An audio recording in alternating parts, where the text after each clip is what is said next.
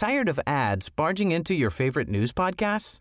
Good news. Ad-free listening is available on Amazon Music for all the music plus top podcasts included with your Prime membership. Stay up to date on everything newsworthy by downloading the Amazon Music app for free or go to amazon.com slash news ad free. That's amazon.com slash news ad free to catch up on the latest episodes without the ads.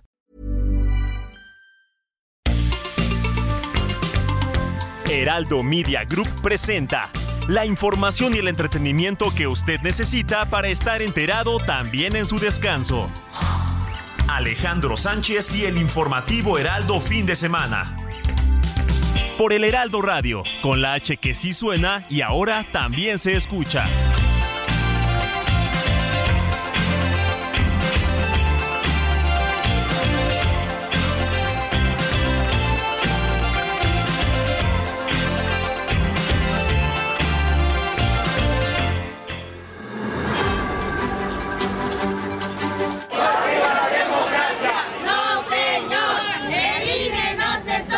No, yo no estoy promoviendo el voto por Morena. Yo hablo de que es importante la transformación de México, porque lo otro, lo que existía, era completamente eh, ilegal, injusto. Lo que existía antes era eh, un régimen de corrupción. Eh, México era saqueado por una banda de malhechores.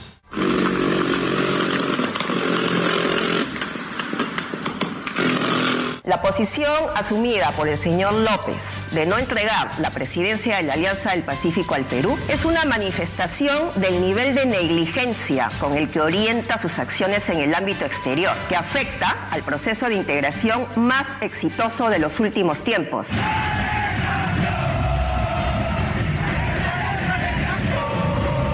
¿Merece México o no las mexicanas hacer uso de su derecho de participar en un procedimiento que modifique el procedimiento que establece el 96 constitucional para la designación de ministros? Esa es la pregunta.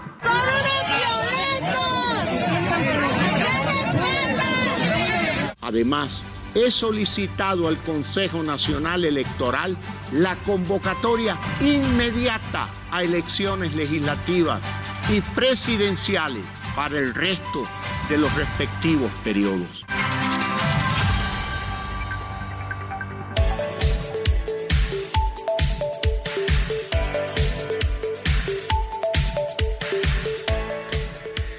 Las 7 de la mañana con dos minutos hora del centro de la República Mexicana. Señoras y señores, muy buenos días. Sean todos bienvenidos a una emisión más del informativo Heraldo Fin de Semana.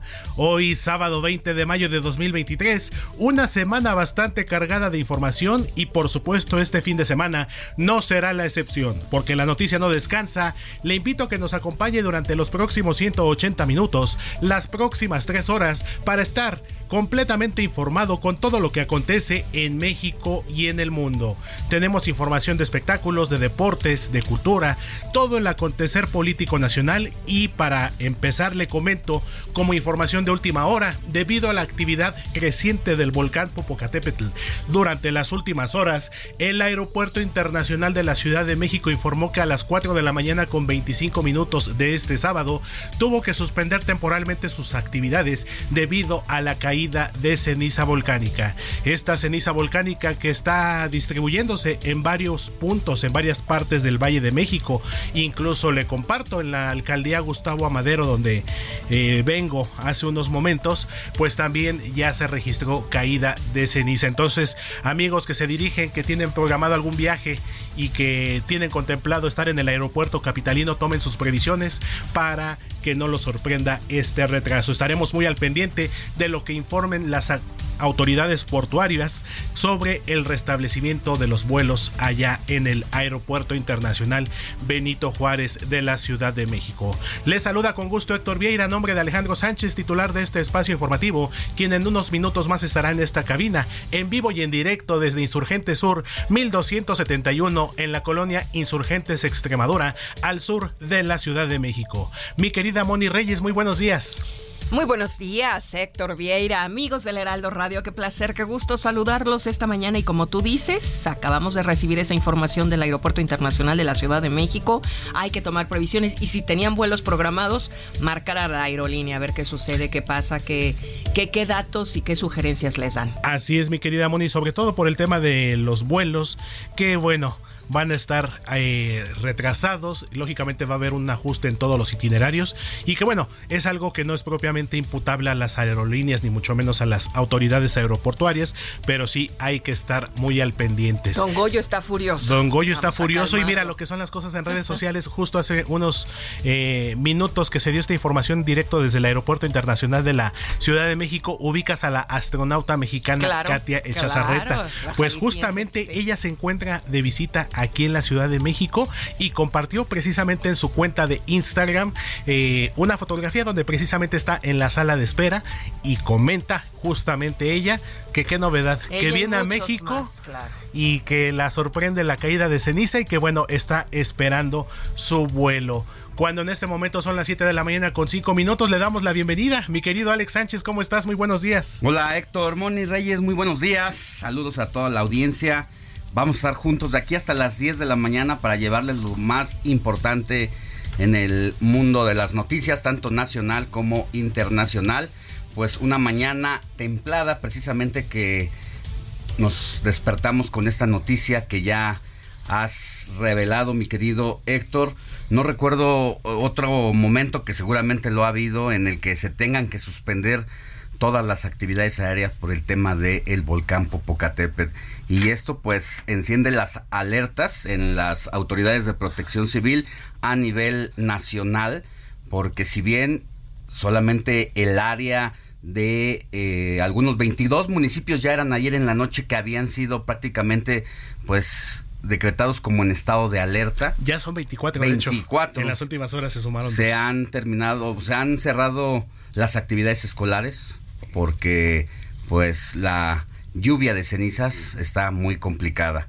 Pero bueno. Atentos los estados de Puebla, Morelos, Estado, de, México. parte de la ciudad, de la capital del país. Hay que estar muy pendientes de verdad, ¿eh? Con esta lluvia de ceniza y como bien lo dices Alex, yo recuerdo una lluvia de ceniza que también fue bastante intensa en el año 2003 si la memoria cuando la lluvia de cuando se incluso las coladeras algunas coladeras se taparon. que te recomendaban no echar agua sino barrer barrer la ceniza sí, en bolsitas. Exacto porque echar el agua se hace una especie de mezcla de, cemento y entonces se tapan las cañerías. Lodo duro no son como piedras. claro diríamos en términos médicos como cálculos. Se forman las piedritas estas y tapan los es mejor barrer es mejor taparnos no salir si no tienes a qué hacerlo si tienes algunos problemas asmáticos y respiratorios. Y las actividades al aire libre propiamente, que si bien es cierto es un tema, podríamos considerarlo como de contaminación natural, pero a final de cuentas hay que tomar las previsiones. Ay, don Goyo.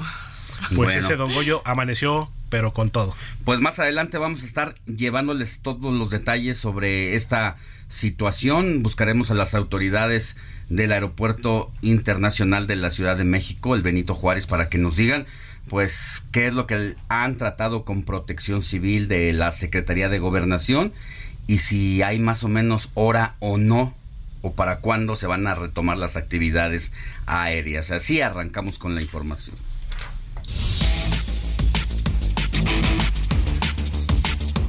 Mire, el presidente Andrés Manuel López Obrador aseguró que su nuevo decreto para clasificar al tren Maya y otras obras de su gobierno como asuntos de seguridad nacional es con la finalidad de blindarla según él para que los opositores no la frenen y no para ocultar información sobre las mismas. Así lo dijo el presidente.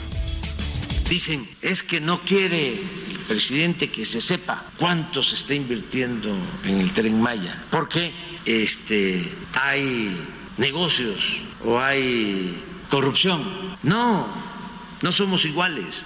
Nosotros no somos corruptos. Yo lo que estimo más importante en mi vida es la honestidad. Además, engañan a la gente porque son personas inmorales, sin escrúpulos.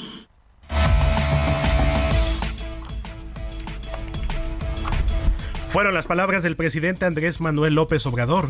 Y en más información, la Secretaría de Marina Armada de México expropió este viernes tres tramos ferroviarios de la empresa Grupo México Transporte, propiedad del magnate Germán Larrea. Esto allá en el estado de Veracruz, según el gobierno federal, para asegurar el funcionamiento eficaz del corredor interoceánico del Istmo de Tehuantepec.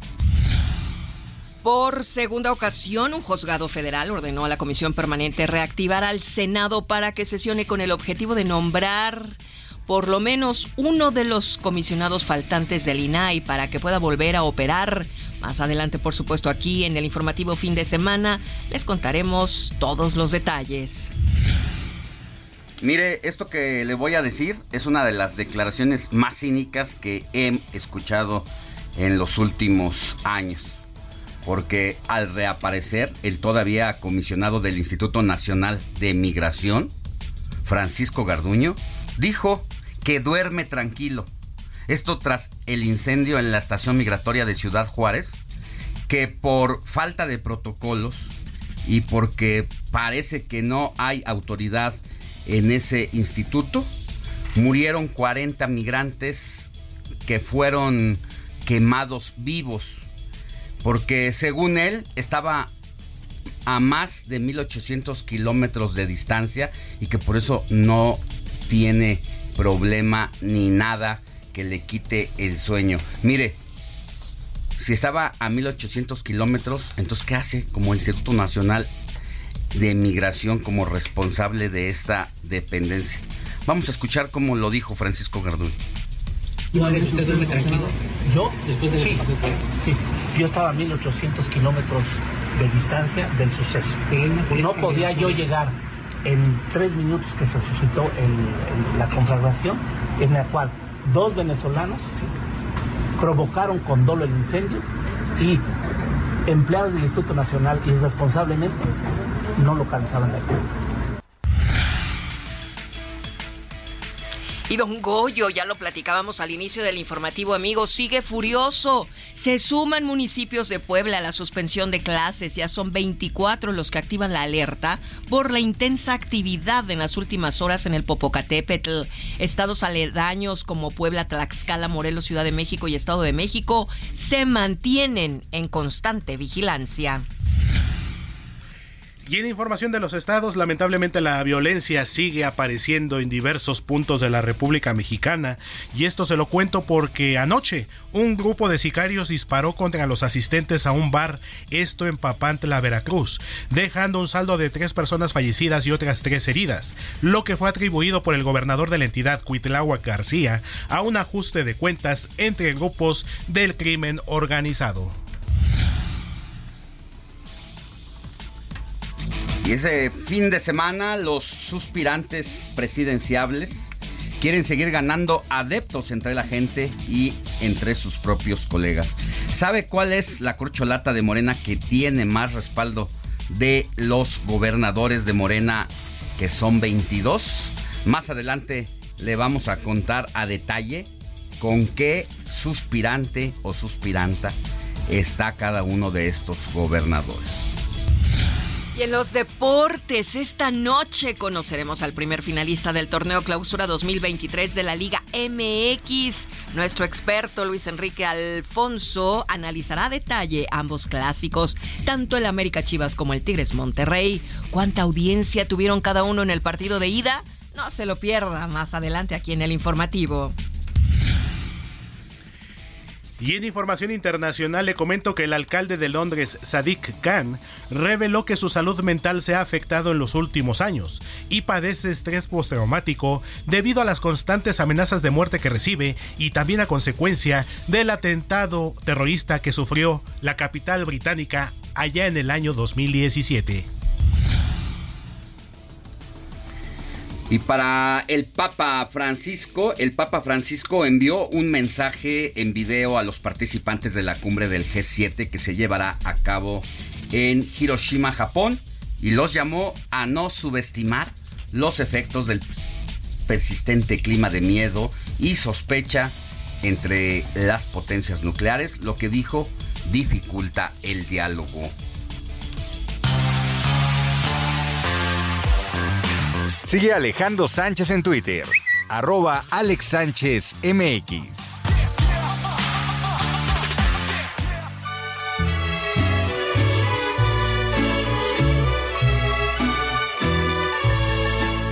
Estas son las mañanitas que cantaba el rey David. A las bonitas se las cantamos. Moni Reyes, ¿a quién tenemos que correr a abrazar en este sabadito 20 de mayo de 2023. A quien lleve por nombre Bernardino. Hoy es santo de Bernardino, no Bernardo, Bernardino. Así es que si ustedes conocen a un Bernardino, amigos, Alex, Héctor, Quique, Robert, Moni, pues hay que darle un gran abrazo. Un personaje histórico, Fray Bernardino de Sagún, ah, si la memoria no me falla. Así es, pero pues no le podemos dar el abrazo, ¿verdad? hasta, donde, se encuentre, exactamente. Hasta la dimensión que le toca, un abrazo a ese fray a ese fraile. Y bueno, además de Bernardino, a Aurea, Hilario. Muchos conocemos a Hilario. Lidia. Yo también. Lidia, Lidia. Tengo una gran amiga que se llama Lidia. Un abrazo y un beso, mi querida amiga. Protasio, Protasio, Talaleo, Teodoro y Lucífero. Madre mía. Así es que vamos a. Protasio ubico la calle de Protasio Tagle, allá en la colonia San Miguel Chapultepec. ¿Y Lucífero? No, pues no. Lucifer sí, pero Lucífero. Lucífero no, pero Hilario sí, Lidia también y Teodoro. Así es que abrazo a todos los que conocemos en este momento y a quienes estén cumpliendo años, pero ¿qué les parece si nos ponemos en modo. A vibrar bonito. Ustedes relájense, cierren los ojitos, si van manejando no, ¿verdad? Pero pongan atención y si están en su camita, en su casa, bueno, en su consultorio, en el hospital, en la fábrica, etcétera, porque claro, nos pues, acompañan en muchos lugares. Nos acompañan en muchos lugares de toda la bellísima República Mexicana. Vamos a hacer este espacio de OM y conocer la historia.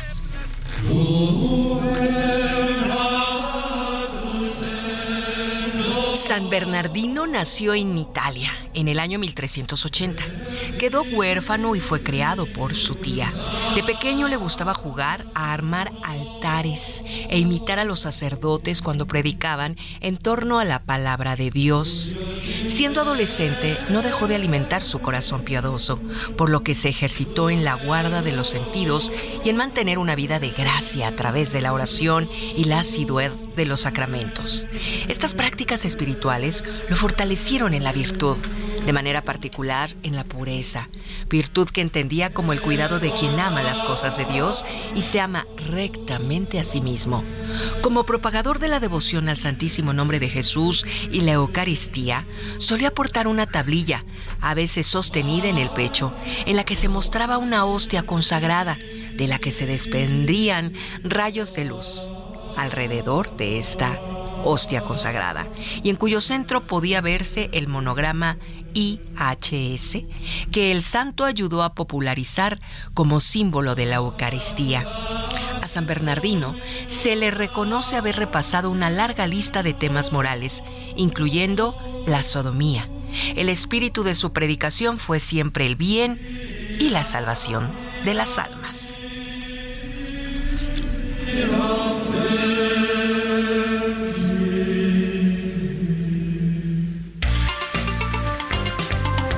Informativo fin de semana también está en Twitter.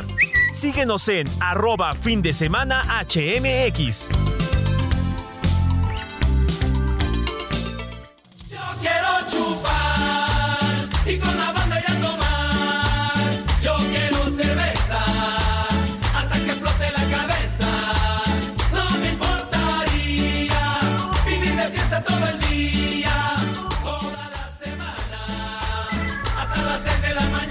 Siete de la mañana con 18 minutos hora del centro del país. Hoy estamos con dos celebraciones a nivel mundial. Importantísimas. Muy importantes por lo que representa. Es Día Mundial del Whisky. Mi querido Héctor, ¿cómo te lo tomas? Es, lo primero que pues mencionas, Alex. Dirían los especialistas en las rocas, hielito. Ahora sí para que. adentro. Para adentro. Bien disfrutadito. Todos digo, también se puede combinar, se puede mezclar, pero creo que hay bebidas que por su, su preparación, por su naturaleza misma, se disfrutan más solitas. Y bueno, aquí DJ Kike nos empezamos con cerveza y ya bueno, luego nos vamos con whisky. El whisky, Vamos a cruzar un poco, pero bueno, a final de cuentas. El agua de vida. Exactamente, mi querida Moni. Sí. ¿Cómo te lo tomas, Moni, o no te gusta el whisky? Sí, me gusta mucho el whisky y el vino tinto son de mis bebidas predilectas. Y les he de confesar, ah, por supuesto, el Juanito Caminante es el que en lo personal a mí me agrada mucho. te gusta el, el Juan Caminante. Usted ya que nos escuche ya se imaginará por qué, por qué Juan Caminante. Y es que el Día Mundial del Whisky se celebra el tercer sábado de mayo para homenajear a una bebida de talla mundial desde el clásico escocés hasta el japonés. El whisky se bebe en todo el mundo por su sabor y la posibilidad de preparar un gran número de cócteles con este destilado. El whisky es una bebida alcohólica que al traducirla quiere decir, como bien dices Moni, agua de vida. El producto final se obtiene de la fermentación de cereales como la cebada, el trigo, maíz, centeno, a los cuales se les agrega malta y un poco de cerveza. Tuvo su origen en Escocia a partir de 1494 y comenzó a popularizarse como una bebida o tranquilizante para mitigar el dolor y las penas del alma. Con el transcurrir de los años ya era empleado para otro fin como el de brindar y celebrar en momentos de alegría y holgorio. Debido a esto, su fama se extendió por todo el mundo. Desde 1494 ya estamos siglos disfrutando del whisky y bueno, sí, de verdad que alegra esas eh, tardes, noches de holgorio y algarabía. Exactamente lo que empezó para, pues ahora sí que aminorar las, penas, ahora... Y digo, no solamente la única bebida que se puede degustar así en esas ocasiones y situaciones especiales, Alex. Pero sí, sin lugar a dudas, el whisky, pues imagínate ya, estamos hablando ya de casi 7, 8 siglos y sigue vigente y sigue disfrutándose como debe de ser. Así es, sin duda, pues una de las bebidas o de las primeras, pues fue precisamente el vino tinto. El vino tinto también. Pero conforme pasan, pasaron los siglos, bueno, pues hemos ido descubriendo cada bebida y el whisky, pues en lo personal, al, hace algunos años a mí no me, no me gustaba mucho, me daba para abajo, me ponía eh, me, daba sueño. Pues.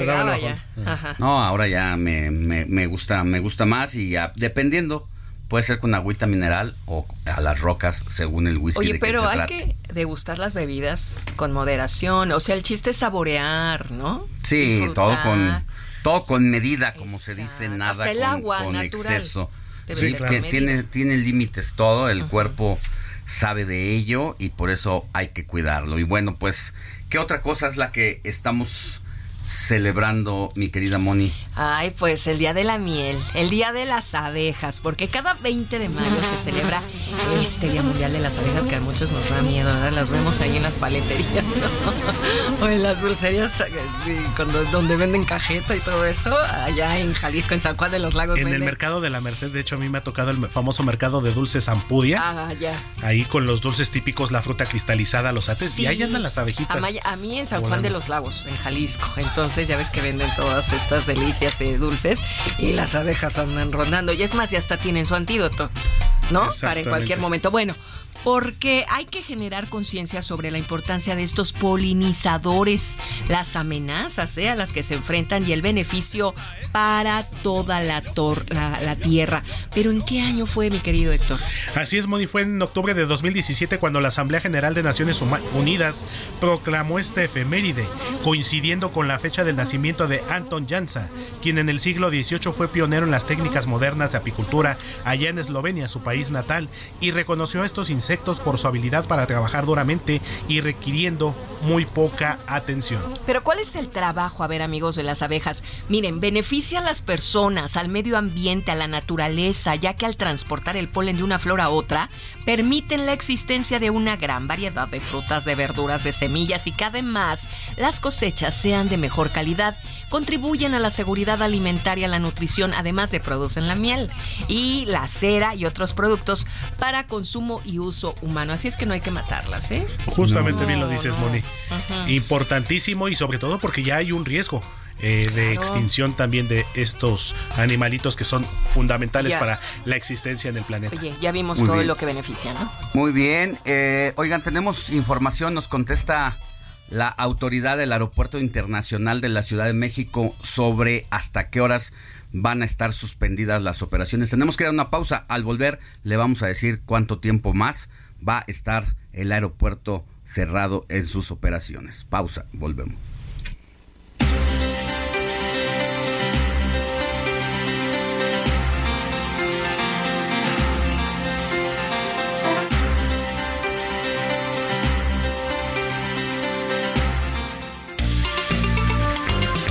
La noticia no descansa. Usted necesita estar bien informado también el fin de semana. Esto es Informativo El Heraldo Fin de Semana. Regresamos.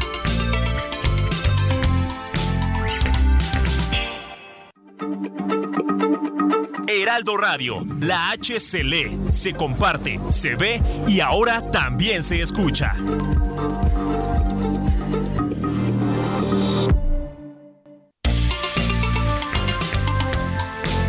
Siga en sintonía con la noticia. Alejandro Sánchez y el informativo Heraldo fin de semana. Continuamos.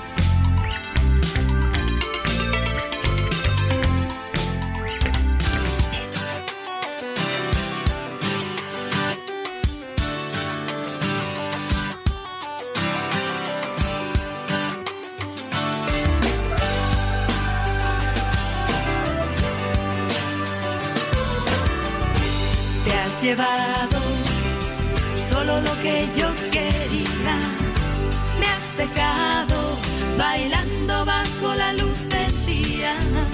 Solo ha sido la historia que se acaba cuando sale el sol. Y así es mejor, amores de barra y un lápiz de labios mal puesto en el baño, colirio en los ojos.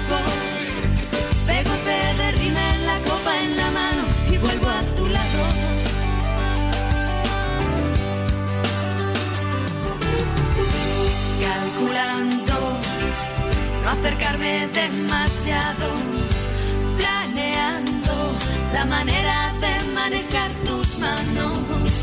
Te comparo con el resto del ganado y decido dar un paso más. Amores de barra y un lápiz de labios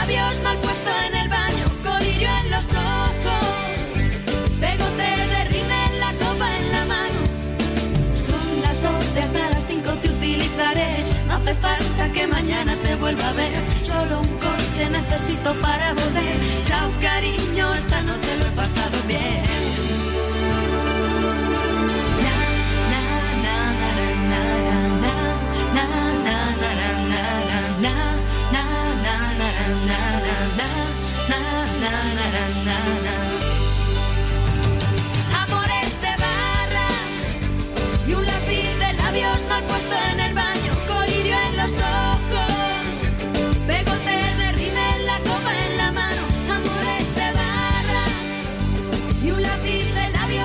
¿Ya estamos al aire? Avísenme.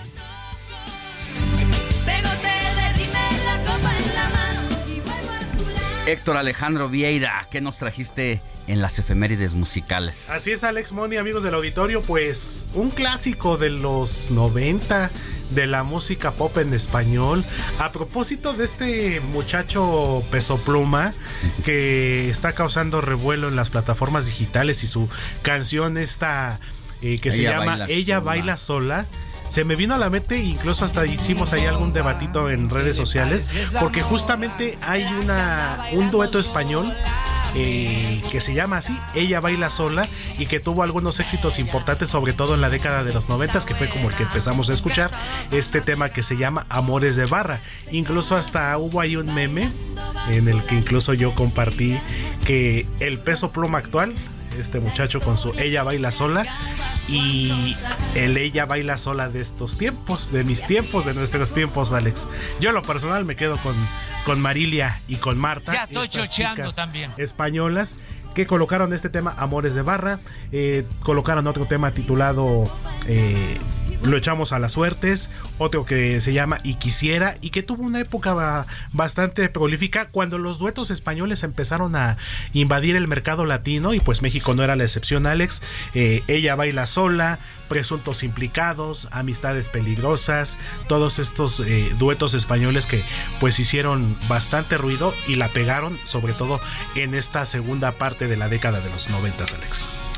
Pues sí, interesante esto que nos cuentes. Yo no tenía el gusto de haber escuchado a este dueto.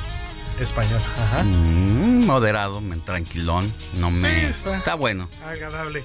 Ahora sí le dimos un giro a la información. Mañana, como ya es tradición en el informativo... A la información vamos musical. a empezar, pero bailando, charangueando y todo. Eso. Muy bien, pues gracias Héctor. Seguimos pendientes, claro que sí. Siempre la misma inquietud me aleja como en el refrán, la tapadera no encuentra su pareja. Y otra vez al marcar ese estúpido número. Sigue Alejandro Sánchez en Twitter. Arroba Alex Sánchez.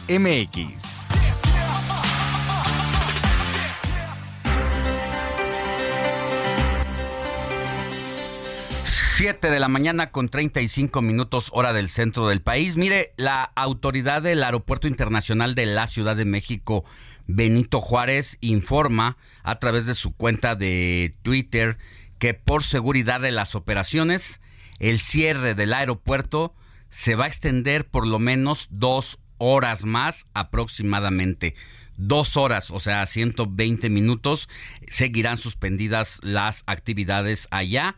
El personal del Aeropuerto Internacional de la Ciudad de México y aerolíneas dice, estamos llevando a cabo la revisión y limpieza de pistas y calles de rodaje.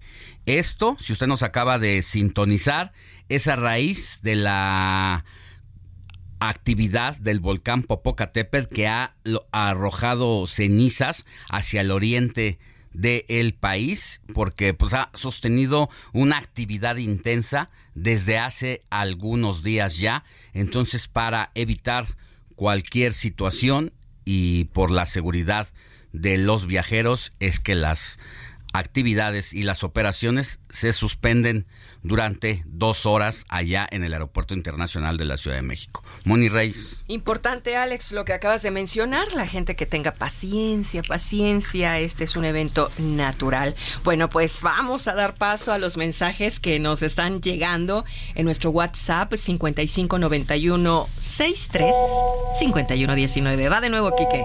5591 63 5119. Y mira, nos dice Juan Carlos Martínez. Saludos, bendiciones, Moni, Alex Roberts y para todo el equipo. Aquí ya trabajando desde las 5 de la mañana. Mucha suerte para todos, todos de parte de su fiel radio escucha, Juan Carlos Martínez. Gracias, Juan Carlos. Por otro lado, Guadalupe González nos escribe desde Teciutlán, Puebla. Hola, muy buenos días. Ay, cómo estarán pasando, la verdad, con la. Mm, yo creo que un poco, un poco complicado. Ya decíamos que 22 municipios han sido 24. 24 Ayer eran 22 y ya en la tarde noche se sumaron otros dos, son 24, donde no habrá actividades eh, tampoco el lunes hasta nuevo aviso. Ok, bueno, pues muchas gracias Lupita González, cuídate mucho. Eh, también nos escribe Fernanda González, hola Alex, buenos días, ya andamos desde temprano escuchándote, soy Fernanda González. Un abrazo a querida Fernanda, gracias por sintonizarnos. Bruna nos manda aplausitos y manita con dedito arriba, dice, hola Alex, los escucho todos los fines de semana.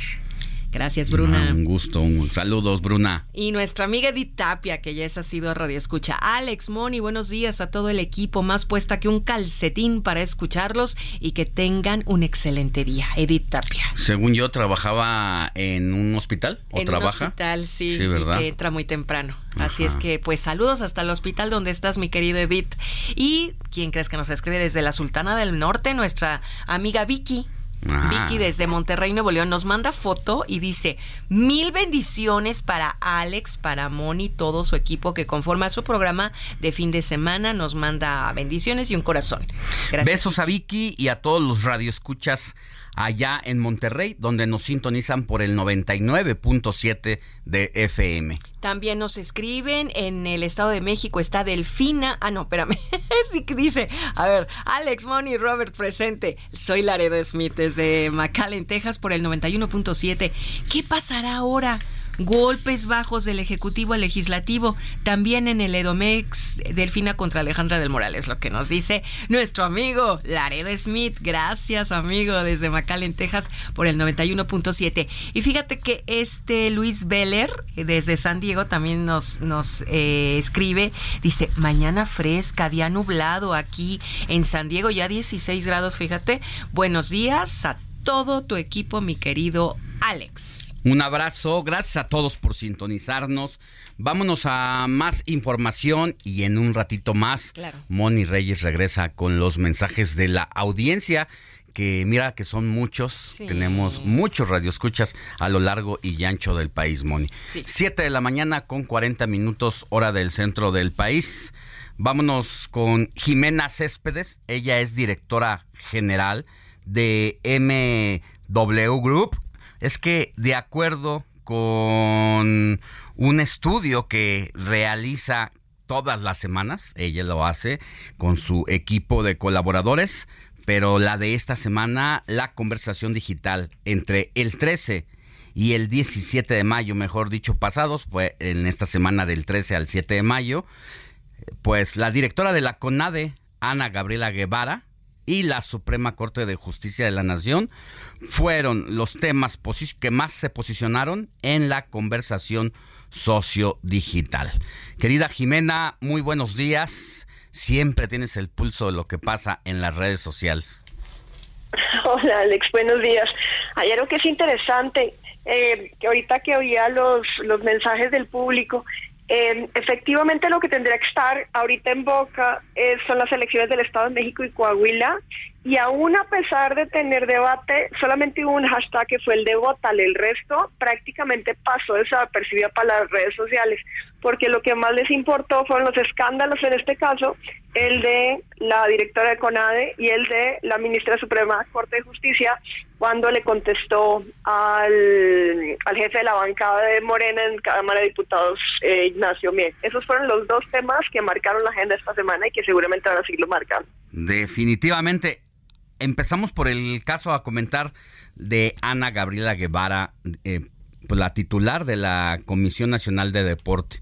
Un grupo de nadadoras que iba a una competencia internacional, eh, pues se quejó de que no recibieron ningún tipo de apoyos por parte de la autoridad, que tuvieron que dedicarse a vender prácticamente trajes de baño y a pues, recibir ayuda de sociedad civil y de esta manera pudieron ir a competir.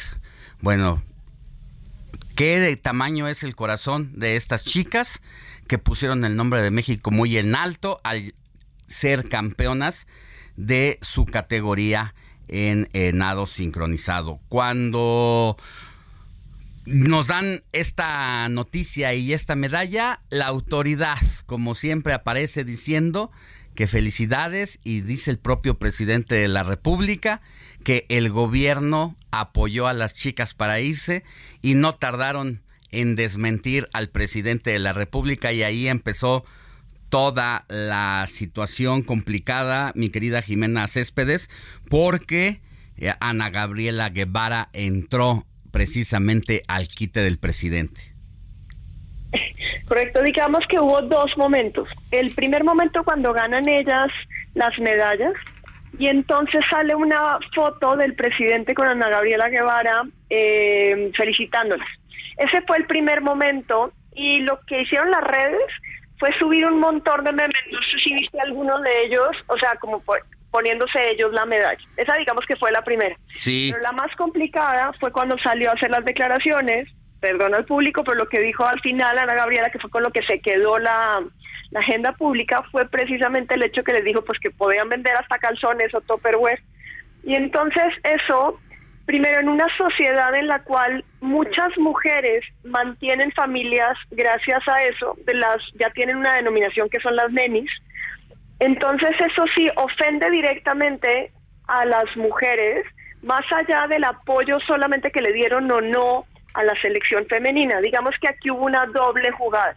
Por un lado, la falta de apoyo a unas niñas y que se colgaran la medalla, y después que al final fue una ofensa, por decirlo ah, como coloquialmente, frente a la sociedad mexicana. Entonces eso fue lo que más le dolió a las redes. Y entonces hay prácticamente un 92% de negativos.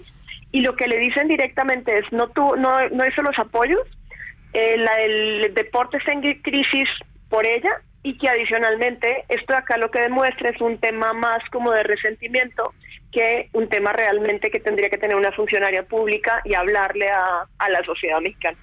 Sí, la soberbia de esta exatleta, esa gloria que conocimos en el atletismo, bueno, pues hoy ha pasado prácticamente a convertirse en una villana de los apoyos a los deportistas. Y Ana Guevara pues no ha bajado de ser el ojo del huracán porque después de estas polémicas declaraciones en contra de la selección mexicana de natación artística, pues en lugar de disculparse o de reconocer su error, no, todavía muy indignada volvió a salir diciendo que nadie se ofenda, que porque muchas mujeres viven de vender abón y que no es humillante, que cuál es el problema. Así que seguramente seguirá en estos días en siendo pues no sé si tendencia, pero por lo menos sí va a seguir dando de qué hablar en las redes sociales, Jimena. Eso es correcto. El día de las que te decía el debate, la que fue tendencia fue ella. Entonces, y eso va a seguir molestando. O sea, los temas, las causas, como son los temas de, de mujeres, generalmente se mantienen bastante entre las redes sociales y lo más seguro es que esto se le va a quedar. Recuerda que cuando algo pasa dentro de, dentro de Internet, eso no se olvida nunca, se lo van a recordar. Sí, sí, sí. Bueno, pues ese es el tema que se mantuvo en la conversación digital. Fíjese, lo que destaca Jimena, pues es nota, porque dice el día del debate entre las dos candidatas que se trata del segundo debate formal que organiza el Instituto Electoral del Estado de México. No se habló para nada de ello, ni para bien ni para mal, sino que lo que predominó fue el caso lamentable de Ana Gabriela Guevara. Y por lo que sigue al otro tema, la Suprema Corte de Justicia de la Nación pues también se posicionó en la conversación sociodigital. Esto a raíz un enfrentamiento que hay abierto y directo con la presidencia de la República a raíz de que ha tenido algunos fallos la Suprema Corte, no se diga el plan B, que irritaron al presidente y que ni siquiera entraron los ministros a revisar el, el plan B, sino nada más se trató de frenarlo porque el puro proceso legislativo fue turbio, estuvo eh, con violaciones francas y claras y esto no le gustó al presidente de la República, Jimena. Correcto, aunque digamos que ya llevan tres semanas, o sea, desde esa declaratoria en donde el presidente está en contra de la Suprema y prácticamente lo dice todos los días y ya es un ataque directo incluso contra la presidenta de la Suprema Corte de Justicia, Norma Piña. En este caso lo que le preocupó más a las redes fue la discusión que hubo a través de un chat de WhatsApp entre la ministra y el presidente de, bueno, el, jefe de la bancada de Morena, Ignacio Mier. Precisamente porque después de lo del plan B, lo que hay un eh, posicionamiento de ley en donde lo que quieren es que haya un primero un análisis previo y después una votación para que los ministros sean votados por el pueblo sabio en vez de la designación que hay actualmente en la ley.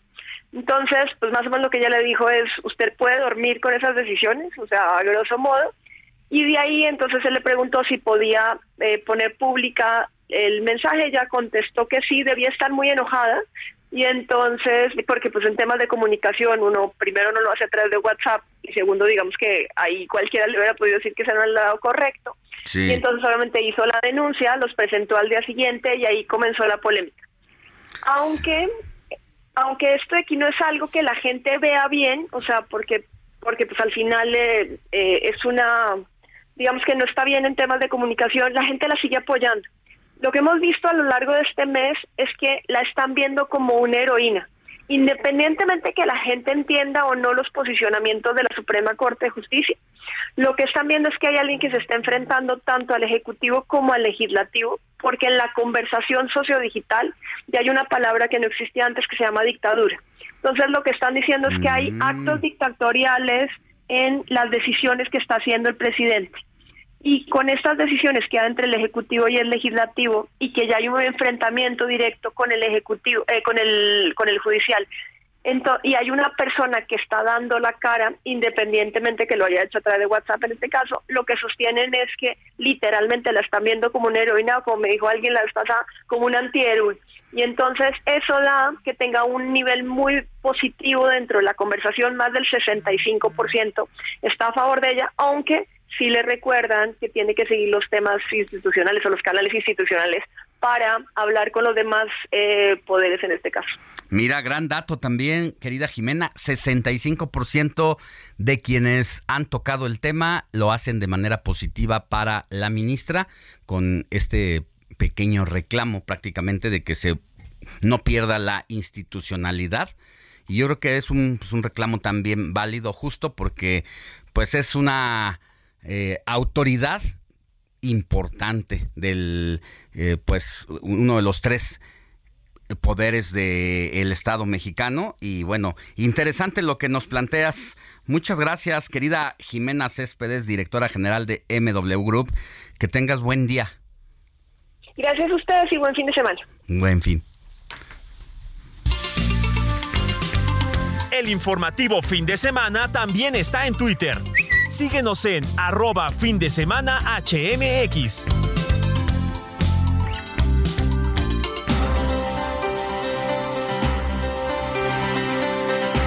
7 de la mañana, 51 minutos tiempo del centro de México. Y durante la primera sesión ordinaria del Consejo de Desarrollo Metropolitano del Valle de México 2023, la jefa de gobierno de la Ciudad de México, Claudia Sheinbaum, fue arropada a su llegada con el apoyo de alcaldes, presidentes municipales, senadores, diputados y miembros de la sociedad civil a través de aplausos y porras al grito de Es Claudia y presidenta, presidenta. A su vez, Guillermo Olivares Reina, el secretario de Gobierno del Estado de Hidalgo, destacó que Claudia Sheinbaum es una mujer muy querida por todos los mexicanos. Escuchemos.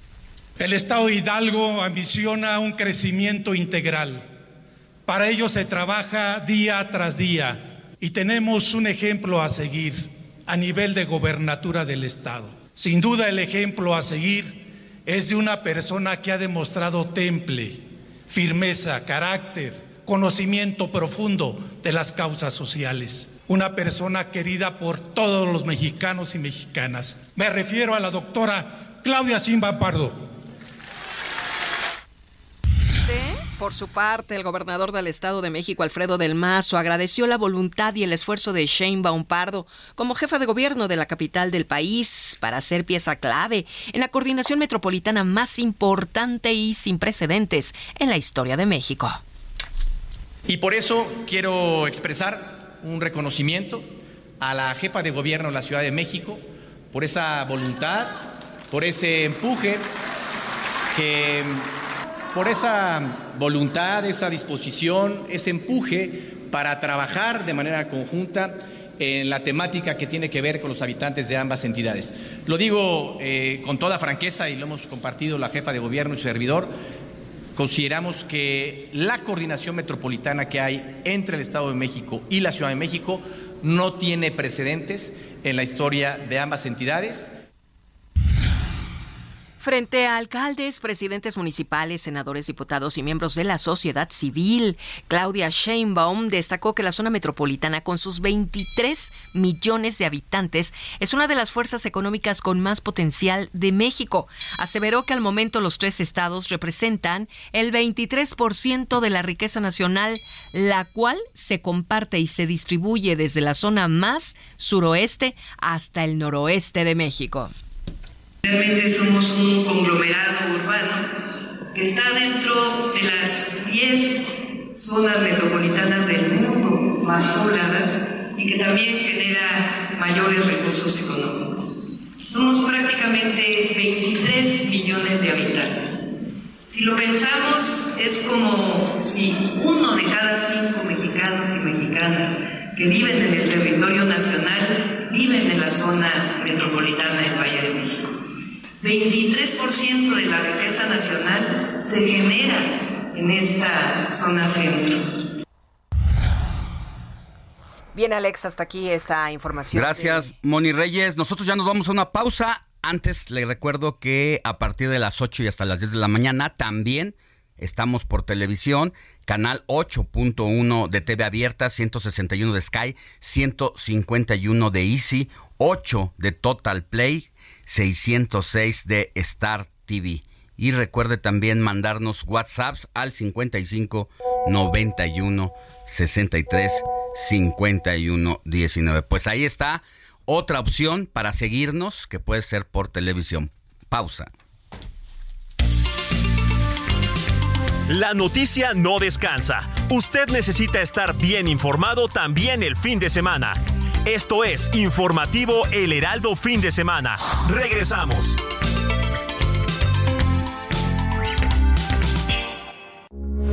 Heraldo Radio, con la H que sí suena y ahora también se escucha. Heraldo Radio, con la H que sí suena y ahora también se escucha. De la República y sesione con el objetivo de nombrar a un comisionado del INAI para que el órgano autónomo pueda volver a operar. ¿Sabe cuál es la corcholata morenista que tiene más respaldo de gobernadores? Más adelante le contaré. Y en los deportes, Luis Enrique Alfonso desmenuzará los dos clásicos, el Nacional América versus Chivas y el Tigres versus Monterrey. ¿Cuánta audiencia tuvieron cada uno en la primera vuelta? Nuestro experto nos contará.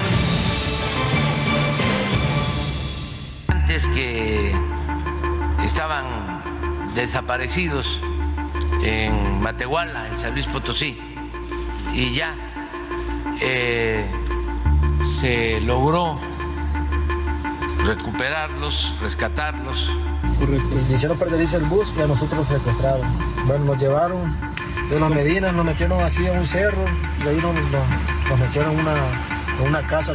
Yo estaba a 1800 kilómetros de distancia del suceso. Pero no podía yo llegar en tres minutos que se suscitó la conflagración, en la cual dos venezolanos provocaron con dolo el incendio y empleados del Instituto Nacional irresponsablemente no localizaban la altura.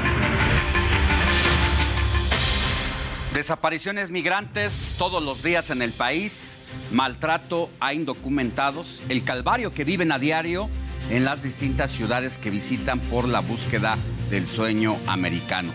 40 extranjeros que murieron quemados por falta de protocolos, porque parece que en el Instituto Nacional de Migración no hay quien lo gobierne. Y el funcionario que fue nombrado al frente de este instituto ahora reaparece con una vergonzosa declaración que indigna y debe calar hasta los huesos de los familiares de las víctimas a las que se llevó el incendio. A la fecha, no hay responsables de la muerte de estos 40 migrantes, mientras que los demás migrantes son y serán los más perjudicados. Duermo tranquilo, no tengo problemas, dice el funcionario Francisco Gardón.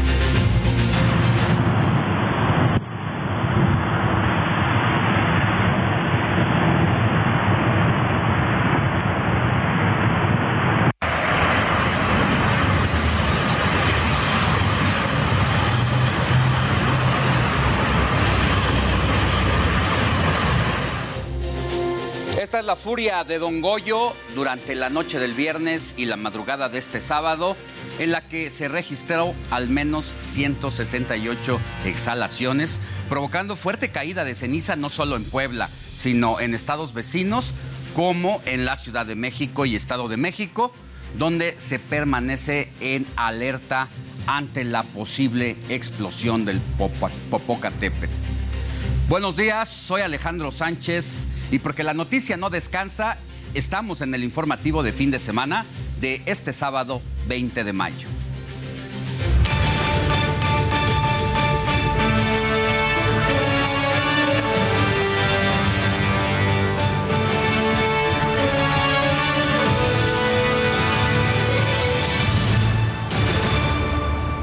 Arrancamos la información con nuestro reportero Alan Rodríguez desde el Aeropuerto Internacional de la Ciudad de México, donde se detuvieron operaciones desde las cuatro y media de la madrugada tras la caída precisamente de ceniza volcánica. Buenos días, Alan. ¿Cómo está la situación allá en el aeropuerto Benito Juárez? Hola, ¿qué tal Alejandro? Amigos, muy buenos días. Pues los pasajeros se encuentran bastante desesperados por este retraso que se registra desde las cuatro y media de la mañana de esta madrugada debido a la presencia de ceniza en las pistas de rodamiento, en las calles de abordaje del Aeropuerto Internacional de la Ciudad de México. Podemos observar familias, grupos de amigos, personas que se encuentran en este punto y que llevan pues ya varias horas esperando algo de información, la cual ya les fue proporcionada aproximadamente a las 7 de la mañana cuando personas con altavoces arribaron a este punto y, e informaron que por dos horas más se estaría suspendido este servicio y que se informaría a partir de las 9 de la mañana si es que ya se reaperturan estas pistas y superficies de rodaje, ya que en estos momentos pues trabajadores se encuentran analizando la situación, realizando una limpieza exhaustiva. Y es que cabe señalar que el manejo de la ceniza volcánica es bastante complicado delicado. Lo que podemos observar también en estos momentos son las personas que están pues intentando comunicarse con sus familiares, informándoles sobre estos retrasos y también pues poniéndose de acuerdo buscando información a través de sus aerolíneas si es que sus vuelos van a ser cancelados y es que cabe pues señalar que son bastante los vuelos que han sido suspendidos y que posiblemente el día de hoy no vayan a despegar. Sobre el tema de los aterrizajes y de las llegadas que estaban programadas para llegar a lo largo de esta mañana, pues muchos de ellos han sido desviados tanto al aeropuerto de Toluca, a los aeropuertos de Veracruz o bien al aeropuerto de Acapulco para que las personas puedan hacer este aterrizaje de manera segura y también van a tener que establecer contacto con sus aerolíneas para saber pues cuál va a ser la situación de sus vuelos y su llegada aquí a la Ciudad de México. Mientras tanto, Alejandro, amigos, pues ya hace unos minutos inició lo que es el arribo de personas hacia las salas de espera y pues lo que estamos esperando es saber si es que va a haber un poco más de información. Pero vamos a preguntarle, amigo, buenos días. Hoy nos puedes platicar un poco sobre el retraso que han tenido el día de hoy aquí en el aeropuerto. Estamos en vivo para ir al televisión. No, pues esperando aquí. ¿Cuánto tiempo ya llevan? Media hora media hora. ¿Para cuándo estaba programado su vuelo? 8.45. ¿Y no les han dicho, no les han informado? Todavía no, estamos checando el letrero a ver qué tal. ¿Qué piensas tú de esta situación, la caída de ceniza por el volcán? Idea eso. Muchas gracias. ¿Me recuerdas su nombre? Tiger Mix. Gracias, amigo. Pues bueno, Alejandro, amigos, aquí como podemos observar, muchas personas pues han ido a buscar un café, un desayuno, otros más incluso han salido ya de la terminal 1 y 2 del aeropuerto para buscar un desayuno en las colonias aledañas aquí al aeropuerto, mientras que esperan estos informes que se darán a las 9 de la mañana. Por lo pronto, ese es al pendiente. Oye, querido Alan, ¿sabes algo de el aeropuerto Felipe Ángeles? Escuchaba los otros aeropuertos como el, del, de Toluca, pero tengo entendido que el aeropuerto Felipe Ángeles también cerró actividades a partir de las 6 de la mañana. Es correcto, la misma situación se en el aeropuerto internacional Felipe Ángeles y pues lamentablemente no pudo ser en esta ocasión una alternativa de los desvíos de vuelos debido a esta situación, principalmente la situación de los aterrizajes. Bueno, pues vamos a volver contigo más adelante. Hasta ahora lo que ha informado de manera oficial la autoridad del Aeropuerto Internacional de la Ciudad de México es que se iba a mantener cuando eran las 7.10 de la mañana dos horas más de cierre y cancelación de operaciones. Vamos a ver si es verdad, si consideran las autoridades del aeropuerto y de protección civil que ya puede funcionar esto, porque están los vuelos de llegada detenidos de cualquier parte del mundo, de cualquier ciudad de la República Mexicana. Y yo no sé cuántas operaciones se hagan en sábado a esta hora de la mañana, pero las imágenes que nos muestras, la cola de las pues para tratar de ingresar, porque esta persona que nos mostrabas, que daba su testimonio, 8.40 de la mañana tenía que estar saliendo su vuelo, ya tendría que estar en la zona de abordaje y la gente no ha entrado, sigue en el acceso previo a la entrada principal y estaremos dándole seguimiento, querido Alan. No te nos muevas de ahí, por favor. Vamos a continuar muy al pendiente, Alejandro. Muy buenos días. Buenos días. Mire, hace unos momentos la jefa de gobierno de la Ciudad de México informó que diversas alcaldías de la capital, principalmente del norte y oriente, han registrado precisamente la caída de ceniza y ante ello ha emitido una serie de medidas como cerrar puertas y ventanas, cubrir coladeras, esto lo puede hacer con bolsas de plástico, protegerse la nariz y boca, ya tenemos experiencia en el uso de las mascarillas o cubrebocas, no realizar ejercicio al aire libre y mantenerse atentos a las recomendaciones de las autoridades. Más adelante vamos a seguir a detalle con este tema.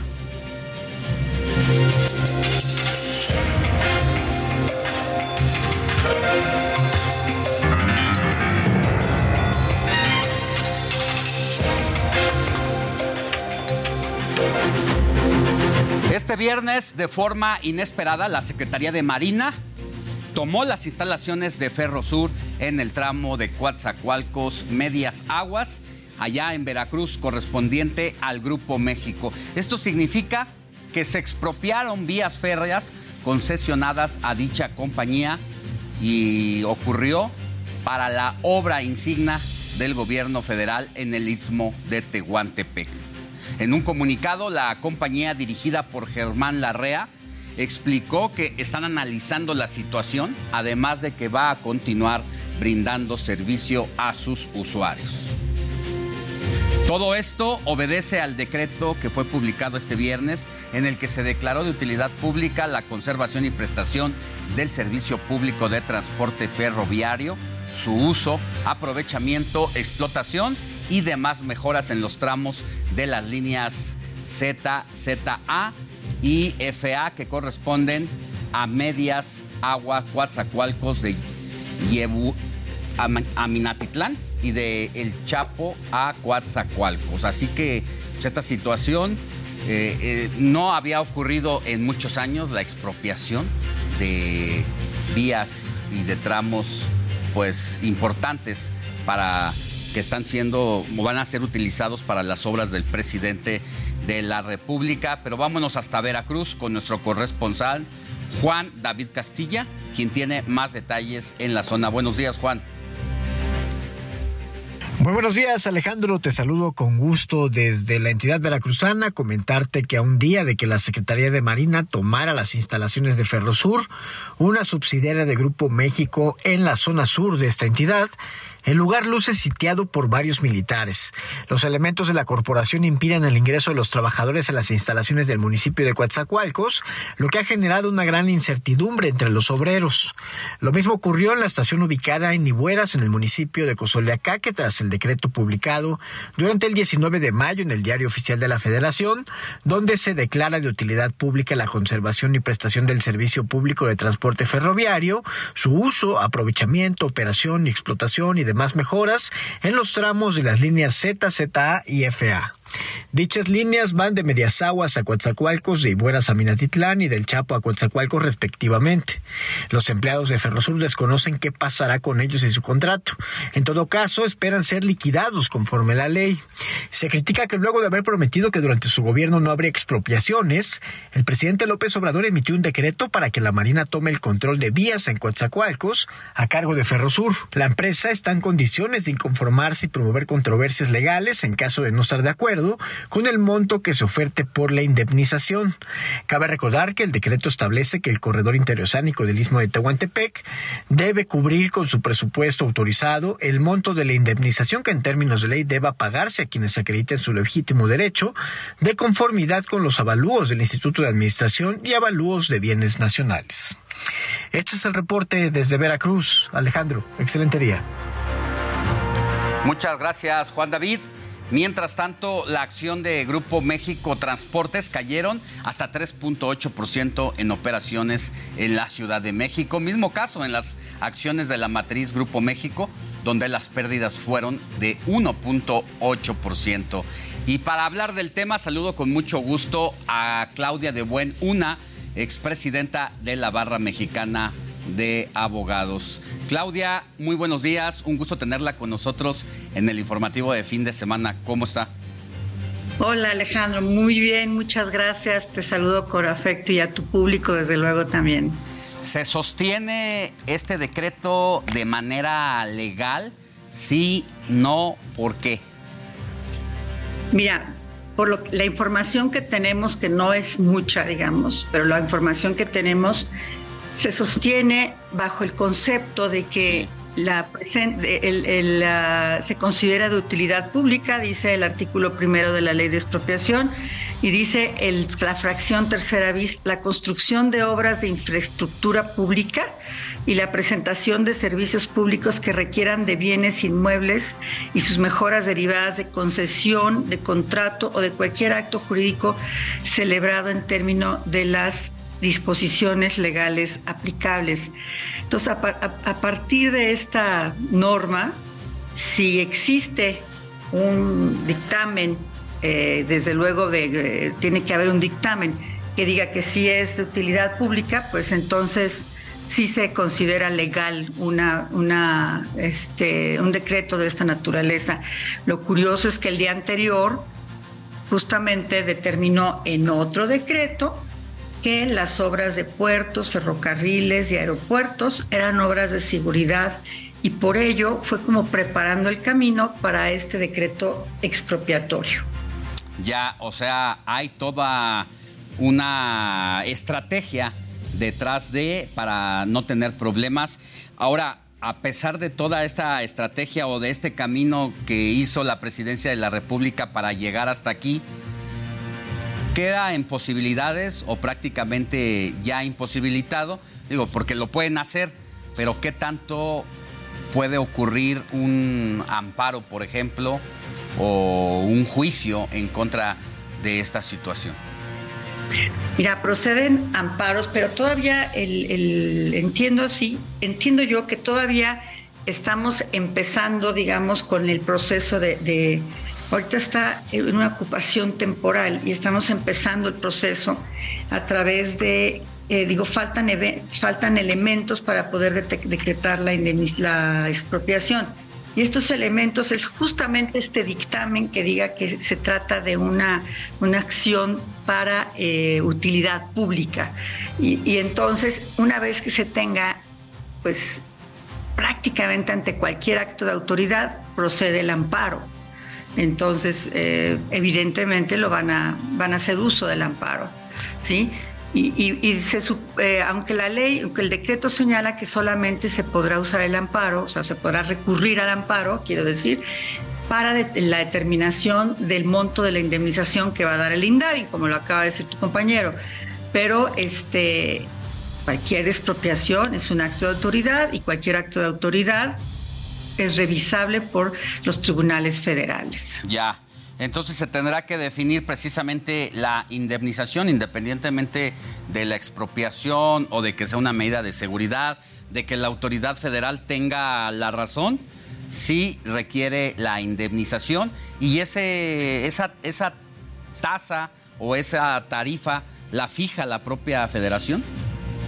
La, la fija el INDAVIN, que es el Instituto Nacional de Bienes, ahí se me fue la palabra, pero bueno, el INDAVIN, que es el, instituto que te avalúos, eh, este, que tiene que determinar que es el que posee los bienes públicos y de, también hace los avalúos. Entonces, el propio INDAVIN, que también es, parte de la, de la federación, digamos, es el que va a determinar el avalúo, un avalúo con base en el valor comercial de, los bienes. Pero todo esto tiene, desde mi punto de vista, querido Alejandro, una razón de ser y es la prisa de terminar su proyecto de tren este, interoceánico antes de salir, antes de irse. Y por eso la prisa. Yo puedo pensar que hubo negociaciones en esta semana, porque hubo dos reuniones con el dueño de Grupo México, con el principal accionista de Grupo México, Germán Larrea, eh, tuvieron, tuvieron unas eh, reuniones y en estas reuniones seguramente no se pudo llegar a una, a una negociación razonable. Por lo tanto, el presidente, conociendo estos impulsos que tiene, hizo la, la expropiación. Sí, sí, justo ese dato que toca es relevante porque se le vio al presidente de la República con Germán eh, Larrea y bueno, pues uno se preguntó después de que conoció el decreto, fue por la buena o fue por la mala, dado que pues tuvieron esta oportunidad de conversar antes y obvio pues que ese era el tema principal que los habría llevado a la mesa. Así que va a ser interesante el desarrollo de todo esto y pues sentará seguramente un precedente eh, esta situación. Sí, bueno, no pudo haber sido por la buena, por la caída de las acciones de Grupo México. Él hubiera anunciado que había un convenio con el Estado, ¿no? Pero tuvo una caída impresionante, o sea, está poniéndose en tela de juicio o en duda si va a poder adquirir Banamex, por ejemplo, mm. debido a esta situación. Entonces, sí, no creo que haya sido en lo absoluto por la buena. ¿Y qué sucede? Y esto es muy importante que tu público lo sepa, cuando se hace una, una determinación de que el, eh, un decreto como el que se hizo hace dos días, de determinar que son bienes de interés este, eh, público, de seguridad, que no hay rendición de cuentas, primero, y segundo, que no se concursan, sino que se hay designación directa. Por lo tanto, hay una absoluta opacidad. Se está atentando en contra del debido proceso, de la transparencia, de la justicia, del Estado de Derecho. Y, desde mi punto de vista, todo esto pues, le estorba al presidente. Entonces, primero genera eh, esta, este decreto en el que determina que son este, bienes que, pasan a ser bienes de un paquete específico de seguridad, de obras de seguridad nacional, y después viene la indemnización. Digo, perdón, la, este, el decreto expropiatorio. Entonces, a partir del decreto expropiatorio y con el carácter de seguridad nacional, de obras de seguridad nacional, deja de existir la transparencia y eso es muy, muy, muy preocupante. Pues es, es ilegal, hay una ley precisamente que regula todo este tipo de contratos que a partir de cierto, cierta inversión, una cantidad determinada, no pueden darse de manera directa, sino que tiene que haber una licitación, tiene que haber un concurso para que se conozca a quienes ofrecen el mejor precio y el, en el mejor tiempo y que te ofrezcas lo mejor. Entonces, ya sabemos que esto no está ocurriendo y el caso, este tramo, pues no es la excepción. Muchas gracias, Claudia de Buen, una expresidenta de la Barra Mexicana de Abogados, por darnos esta claridad en este tema tan delicado. No, hombre, al contrario, Alejandro, muchas gracias y buenos días y feliz, feliz fin de semana. Muchas gracias, buen día.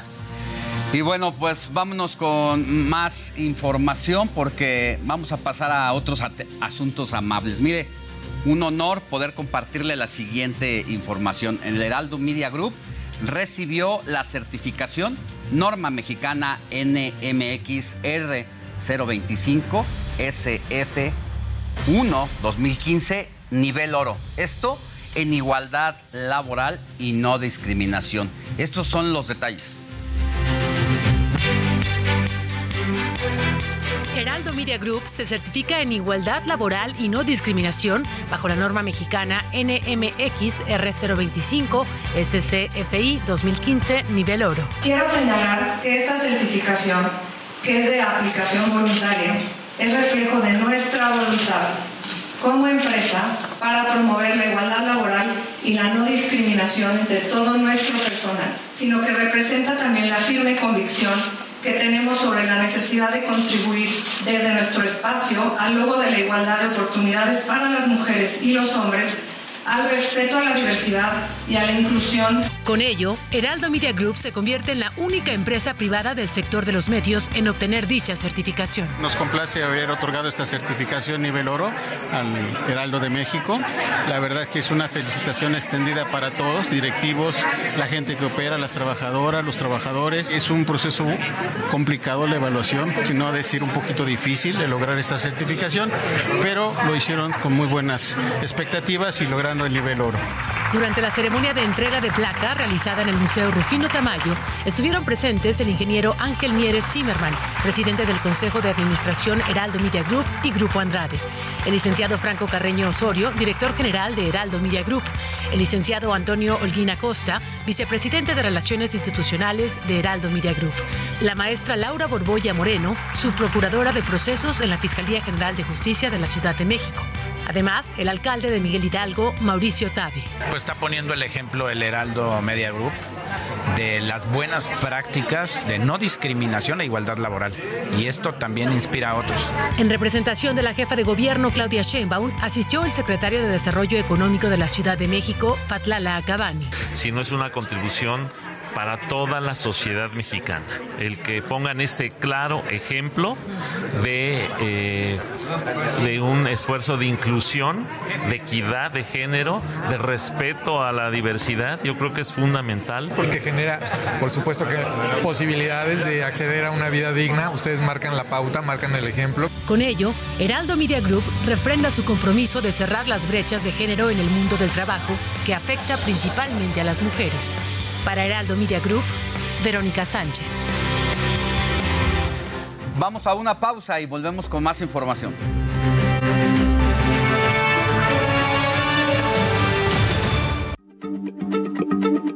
Heraldo Radio, la H se lee, se comparte, se ve y ahora también se escucha.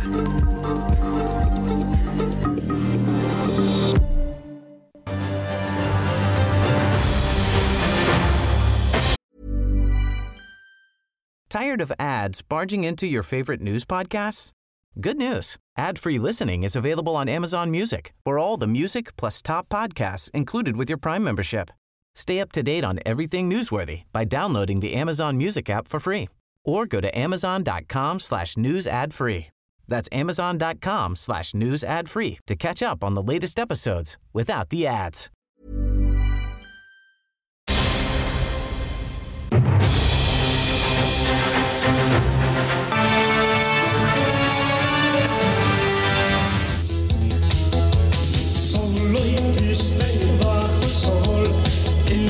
Playa busco amor de verme, un lugar para mí.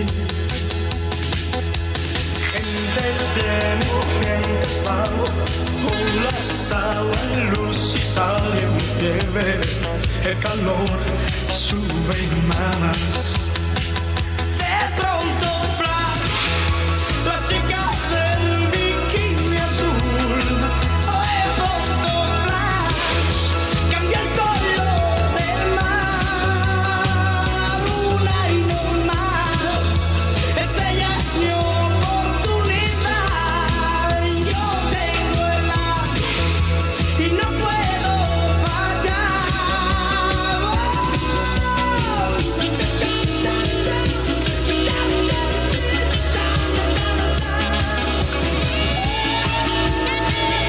Escuchando a Luis Miguel con el tema de la chica del bikini azul.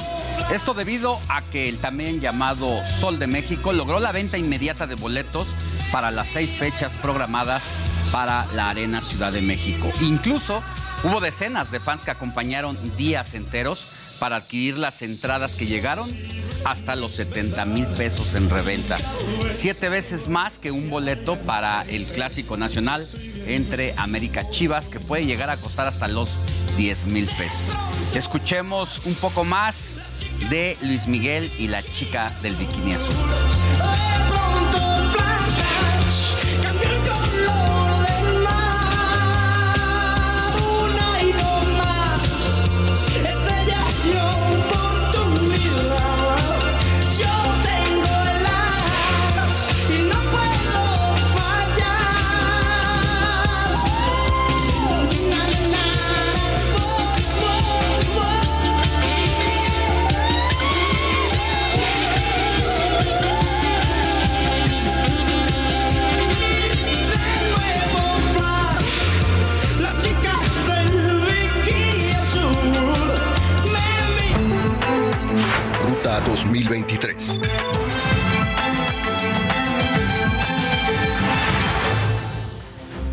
Con lo que han hecho los candidatos del Estado de México, candidatas mejor dicho. Delfina Gómez de Juntos Haremos Historia y Alejandra del Moral del PRI se vieron las caras en el segundo debate donde abordaron temas de seguridad, educación y otros asuntos. Ambas se lanzaron fuertes acusaciones. Aquí le presento momentos de este debate acalorado. Ellos te quieren convencer con encuestas falsas de que van a ganar. Nosotros ya los alcanzamos. Caballo que alcanza, gana. El cambio obviamente es imparable, están desesperados porque es lo que vemos, pero llegó el momento del pueblo, llegó el momento de ver y visibilizar a los que no han visto. Le vamos a dar una lección de dignidad. Cuando la ambición es más grande que la dignidad, se recurre a la guerra sucia y a las mentiras. Debe ser frustrante ver cómo pasaron las horas, los días y los meses y no lograste avanzar en un solo punto en la preferencia. El tiempo se te acabó, los apoyos se te acabaron, vas quedando sola y te recuerdo que ya te gané una vez por casi el doble de votos y esta vez no será la excepción. Pues me da mucho gusto, Delfina, que empieces a debatir. No te enojes. Enójate con los que te dicen mentiras. Ya te le cansé, te voy a ganar, ya perdiste una vez y vas a volver a perder. Pero ¿qué municipios van a recorrer la candidata de Morena, Delfina Gómez? Bueno, aquí le tengo todos los detalles con José Ríos. Buenos días, José. ¿Qué tal Alejandro? Muy buenos días, te saludo con gusto a ti y a quienes nos escuchan este sábado. Te informo que para este sábado 20 de mayo, la candidata Delfina Gómez Álvarez de la coalición Morena, Partido del Trabajo y Verde Ecologista, continuará sus actos de campaña rumbo a la elección de la gubernatura del Estado de México. Hay que apuntar que para este día, la candidata morenista Alejandro pues realizará diversas visitas en cuatro municipios del sur del Estado de México y bueno, comenzará por la mañana en el municipio de Tlatlaya y se trasladará a Amatepec a mediodía. Posteriormente, cerca de las 3 de la tarde, la candidata morenista visitará el municipio de Tejupilco y concluirá este, esta gira, eh, de esta gira sabatina en el municipio de San Simón de Guerrero, en zonas muy rurales, en donde pues básicamente lo que hemos visto que cuando realiza estas giras en torno a estos municipios del sur mexiquense siempre trata mucho el tema del asunto de apoyo a campesinos y también del apoyo de mejora de vialidades es algo que le han solicitado mucho a la candidata morenista y que pone demasiado énfasis en la mejora de vialidades en el sur del Estado de México. Además de que este cabe destacar que pues también estará dando sus opiniones sobre lo que ha ocurrido en este debate de este jueves, el cual pues como ya lo vimos y escuchamos es muy distinto al primer debate que vimos rumbo a estas elecciones. Vamos a estar al pendiente sobre la agenda de la monista Alejandro. Cualquier cosa, estamos al pendiente. Muy buenos días. Gracias, Pepe. Ahora pasamos con Gerardo García, quien tiene la agenda de Alejandra del Moral. Buenos días, Jerry. Un gusto de saludarte a ti y también al auditorio. Dos días después del último debate, la candidata de Va por el Estado de México, Alejandra del Moral Vela, reanudará campaña electoral en cuatro municipios del Valle de México. La jornada la iniciará en la explanada municipal de Tultitlán a las 10 con 30 horas y posteriormente en este mismo municipio tendrá una reunión con estructuras de la región en el Salón Las Canchas a las 12 con 30 horas. Posteriormente estará en Coacalco con las juventudes Bota Ale en el recinto ferial Atole a las 14 horas y después en Naucalpan encabezará el evento de campaña seccional Naucalpan en la Plaza Cívica de San Mateo Nopala a las 16 horas y finalmente en Atizapán de Zaragoza concluirá en la explanada municipal. Hasta aquí mi reporte desde el Estado de México. Gracias a Gerardo García. Ahora revisemos lo que sucede en Coahuila. Manolo Jiménez, candidato del PRI, PAN y PRD, se comprometió a fortalecer obras de infraestructura y los programas sociales para jóvenes y mujeres. Además, dijo que hará una gira por Texas para fortalecer la relación con los Estados Unidos. Esto, claro está, en caso de ganar la contienda del próximo 4 de junio. Armando Guadiana, candidato de Morena a la gubernatura de Coahuila, reiteró que sigue en el primer lugar de las preferencias en todo el estado. En tanto, Ricardo Mejía Verdeja, candidato del PT a gobernador de Coahuila, se comprometió a impulsar programas de apoyo para la juventud. Aseguró que 20% de los cargos en su gobierno van a ser ocupados por este sector de la población. Precisamente vamos hasta Coahuila con nuestro corresponsal Alejandro Moreno para conocer todos los detalles de los aspirantes. Tocayo, buenos días. ¿Qué tal Alejandro? Te saludo con mucho gusto desde Coahuila, donde bueno, pues ya estamos prácticamente a dos semanas de la elección para la gubernatura y diputaciones locales aquí en el estado de Coahuila. Y bueno, pues los cuatro candidatos a la gubernatura continúan con sus actividades ya en la recta final de esta campaña. Comentarte que para este sábado el candidato de la Alianza Ciudadana por la Seguridad PAN PRI PRD Manolo Jiménez Salinas, bueno, pues estará en el municipio de Saltillo. A las 10 horas tendrá un recorrido por la colonia Loma Linda y posteriormente a las 4 y media de la tarde tendrá un encuentro de eh, deporte y cultura también en el municipio de Saltillo, en el centro de convenciones de Canacintra. Por otro lado, comentarte que Armando Guadiana, candidato de Morena, estará en el municipio de Torreón. A las 12 del mediodía estará en el Tianguis en la colonia Tierra y Libertad. Y posteriormente a las seis y media de la tarde estará en un Tianguis también en el eh, de Rincón La Merced. Por su parte, Ricardo Mejía, candidato del Partido del Trabajo, estará a las once y media también en el municipio de Torreón sostendrá una reunión con representantes del sector rural de la laguna en una reunión en la que se va a tocar el tema del agua. Y finalmente, Lenin Pérez de la Alianza UDC Partido Verde, bueno, pues debido a que ayer estuvo en la región norte del estado, en el municipio de Piedras Negras, continuará este sábado con sus actividades en municipios de ese sector. Es la información desde Coahuila. Ruta 2023.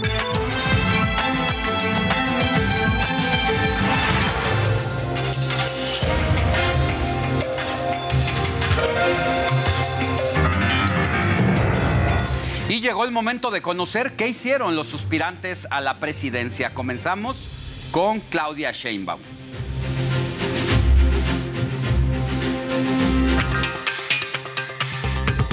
Esta semana, la corcholata paisana siguió haciendo de las suyas en la búsqueda de ser el seleccionado por Morena a la candidatura a la presidencia en 2024.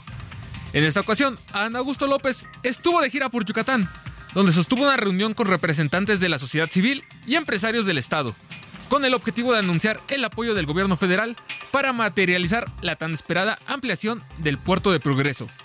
Durante esta gira, Ana Augusto López arremetió en contra de las encuestas que lo colocan en tercer lugar de las preferencias para obtener la candidatura presidencial de Morena. El aspirante a 2024 consideró que este tipo de ejercicios son unas encuestas de contentillo, que solo sirven para mantener el autoestima de quien las paga. Además, aseguró que él será el encargado de continuar con la cuarta transformación. Yo voy a ser este, presidente y voy a ser el que continúe eh, la transformación, que consolide la transformación. Para este fin de semana, la corcholata paisana estará de gira en el país. Este sábado visitará Durango y el domingo estará en Ciudad Juárez. Roberto Martínez, Heraldo Media Group. Claro está, es Adán Augusto, secretario de Gobernación. Y ahora sí, vámonos con la jefa de gobierno, Claudia Sheinbaum. La jefa de gobierno de la Ciudad de México, Claudia Sheinbaum, dejó en claro que no debe existir ningún pleito entre las corcholatas. En Hidalgo, fue arropada por el gobernador del Estado de México, Alfredo del Mazo. Expresar un reconocimiento a la jefa de gobierno de la Ciudad de México por esa voluntad, por ese empuje que Pero no solo eso, también el diputado federal Antonio Pérez mostró su apoyo. Nos encontramos aquí en Hermosillo, Sonora, con la próxima presidenta de México, la doctora Claudia Sheinbaum. Si ella no es presidenta de México, yo me retiro de la política. Está dicho. Hizo un llamado a las corcholatas a aguantar un poco para que el partido defina las reglas de la encuesta interna. Heraldo Media Group. Y mire, esta mañana de sábado la jefa de gobierno viajaría a San Luis Potosí, donde iba a tener una serie de encuentros y en este momento nos hacen llegar de la oficina de Claudia Sheinbaum que se va a diferir la firma de convenio entre ella y el gobernador de San Luis Potosí porque la situación con el aeropuerto pues sigue en espera de que se reabran los vuelos, así que cancelado el vuelo, no hay en este momento firma de convenio como se tenía programado para el día de hoy. Es una colaboración entre gobiernos de la Ciudad de México y el estado de San Luis Potosí en torno a las actividades y a todas las eh, los proyectos que realiza cada uno de estos estados. Así que se va a diferir y habrá fecha nueva para que se lleve a cabo. Y vámonos con las actividades del secretario de Relaciones Exteriores, Marcelo Ebrard. El secretario de Relaciones Exteriores aseguró que hay un juego de encuestas, luego de que algunas no lo colocaron como puntero. Sin embargo, señaló que será el pueblo quien decida a cuál de las corcholatas le brindará su apoyo en el próximo proceso electoral de 2024. Asimismo, durante su visita a Sonora, el gobernador Alfonso Durazo apapachó a Ebrard con un evento para la presentación de su libro El Camino de México. Esto luego del regaño del presidente Andrés Manuel López Obrador a los mandatarios estatales por los eventos de promoción que organizan a los posibles aspirantes de Morena. De igual forma, el canciller aseguró que va ganando y opinó sobre la decisión de la jefa de gobierno Claudia Sheinbaum de no renunciar a su cargo para aspirar a las elecciones del año entrante. Agregando a esto, se volvió un poco más serio en sus redes sociales, pues además de los ya clásicos videos de humor, también subió una entrevista con un influencer para hablar sobre los migrantes en Guanajuato. Heraldo Media Group. Aquí aquí en eh, Guanajuato estamos haciendo esta asignación, que haya menos pobreza. ¿Y qué hizo Ricardo Monreal? Aquí le tengo los detalles. El hijo desobediente de la 4T, Ricardo Monreal, una vez más dio de qué hablar. Y es que adelantó que si la encuesta para elegir candidata o candidato a la presidencia rumbo al 2024 la organiza el partido, no participará. Si la encuesta la lleva a cabo el partido como en el 2017, no participaré, porque sería volverse a quemar con la misma leche eh, no habría aprendido la lección. Llamó a los gobernadores y presidentes municipales a sacar las manos de la contienda. Y mire, visitó Tijuana, Baja California, donde estuvo ganando adeptos. Incluso fue recibido por algunos simpatizantes. Rechazar la cultura patriarcal, la cultura misógina y acabar con el populismo judicial. Para este sábado no reporta actividades. Así, Ricardo Monreal, que sigue causando polémica. Iván Márquez, Heraldo Media Group. Oiga, ya que estamos en el tema de las corcholatas o los suspirantes a la presidencia de la República, recuerda que la semana pasada le adelantaba en, mientras estábamos al aire que el asunto de los gobernadores que apoyan a la jefa de gobierno o a el secretario de gobernación, pues ya había incomodado al resto de las corcholatas. Bueno, pues aquí le tenemos un trabajo de quiénes de los gobernadores están o gobernadoras están con los respectivos aspirantes. Mire, vamos a comenzar con Claudia Sheinbaum. La respaldan el exgobernador, el gobernador de Oaxaca, que es Salomón Jara, la gobernadora de Guerrero, Laida Sansores, perdóneme, la gobernadora de Guerrero, Evelyn Salgado, el gobernador de Morelos, Cuauhtémoc Blanco, el gobernador de Veracruz, Cuitláhuac García, así como el gobernador de Sonora, Alfonso Durazo, y ahora sí, la gobernadora de Campeche, Laida Sensores. También el gobernador de Michoacán, Alfredo Ramírez Bedoya, la gobernadora de Colima, Indira Vizcaíno, el gobernador de Sinaloa, Rubén Rocha, la gobernadora de Quintana Roo, Mara Lezama, y la gobernadora de Tlaxcala, Lorena Cuellar. En total son 11 mandatarios y mandatarias las que ya no tuvieron en empacho en decir abiertamente que la próxima presidenta se llama Claudia Sheinbaum. Así que 11 de 22 de gobernadores están del lado de Claudia Sheinbaum, de cuatro aspirantes, ¿eh? Así que cualquiera eh, que sea la preferencia por el resto, quien tiene sin duda la mayoría es Claudia Sheinbaum porque tiene a la mitad de los mandatarios. ¿Y quién apoya al secretario de Gobernación, Adán Augusto López? Bueno, pues ya le han mostrado su apoyo de manera abierta. El gobernador de Chiapas, Rutilio Escandón, claro, además es su cuñado. Víctor Manuel Castro, de Baja California Sur. Miguel Ángel Navarro, de Nayarit. Carlos Merino, de Tabasco. Y Ricardo Gallardo, de San Luis Potosí.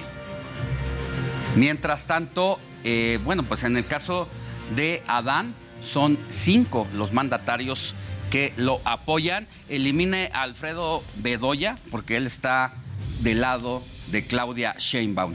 Así que tiene uno, dos, tres, cuatro, cinco candidatos, cinco gobernadores para quien creen que puede ser el candidato presidencial, Adán Augusto López. Mientras tanto, el canciller Marcelo Ebrard lo apoya públicamente solamente uno, el gobernador de Hidalgo, Julio Menchaca.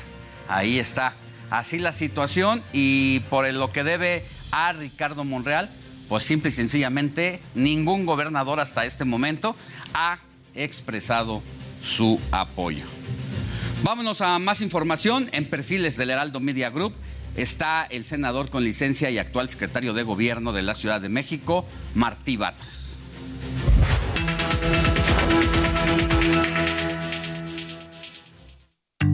Para el secretario de Gobierno de la Ciudad de México, Martí Batres, el gusto por la política inició a los 14 años. Sin embargo, su deseo de servir nació durante el terremoto de 1985.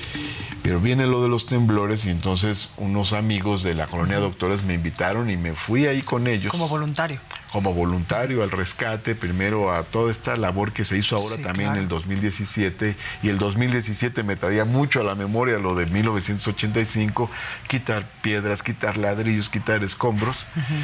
Y luego ahí en, en un localito que, que tenían de una asociación civil, ahí nos juntábamos, se conformó la Unión de Vecinos de la Colonia Doctores y luego fuimos pues trabajando en la zona con la gente, ¿no? O gente que necesitaba asesoría psicológica por el estrés, por la pérdida de un familiar, o muchas personas que necesitaban asesoría jurídica. Yo ahí decidí estudiar derecho, por eso. Y un año después participé en otra lucha importante que fue en la UNAM, cuando Sí. viene el- las reformas del doctor Jorge Carpizo. Sería en ese movimiento donde Batres conoció a Claudia Sheinbaum, Jesús Ramírez y Hugo López Gatel, entre otros, con los cuales años después formaría parte del movimiento de regeneración nacional. De tal modo que Batres siempre ha estado ligado a la izquierda, puesto que fue uno de los fundadores del PRD. Soy fundador del PRD, que se fundó en 1989, y participé en el movimiento del 88 con el ingeniero Cuauhtémoc Cárdenas, que eso ocurría mientras estaba en la universidad. En 94 fui candidato, no ganamos, fui candidato en un distrito, pero en 97 volví a ser candidato, gané el distrito en Benito Juárez, que es la, la zona más difícil para nosotros, pero hice una labor territorial muy, muy fuerte. Y luego eh, me eligieron en esa legislatura como coordinador parlamentario de la primera mayoría de izquierda, la primera mayoría legislativa de izquierda, ya no digamos en la ciudad, sino en el país. Sin embargo, el pacto con México acabó con los principios del PRD. Cuando sucede eso, pues el PRD prácticamente pierde su razón de ser, porque el PRD representaba la otra opinión, la opinión de, de los de abajo, la opinión social, la opinión eh, contra el neoliberalismo. Entonces surge Morena, casi al mismo tiempo. Bueno, Morena ya existía como Sí. asociación civil, pero surge Morena como partido político. Se anuncia por Andrés Manuel López Obrador que se va a hacer un congreso para consultar si Morena se convierte en partido político y yo digo, pues yo voy a participar ahí. Entonces renuncié al PRD. Dejando de lado su vida política, Martí es un hombre de casa que le gusta estar con sus hijos, escribir y pintar al óleo. Todo el tiempo escribo. Ahí tengo mi laptop porque estoy escribiendo algunas cosas que ya se verán después. Porque además eres Premio Nacional de Periodismo. Soy Premio Nacional de Periodismo 2003 Ajá. por artículo de fondo. Y tienes 10 libros hasta el momento. En realidad tengo 15 libros publicados. Soy un hombre de familia y tengo, una familia reconstituida. Tengo hijos con mi esposa. eh, Este, tengo unos gemelos. Y vive con nosotros también, y también es mi hijo, el hijo de su primer matrimonio, de mi esposa. Y también además eh, convivo todas las semanas con mis hijos eh, que son previos a mi actual matrimonio. Heraldo Media Group.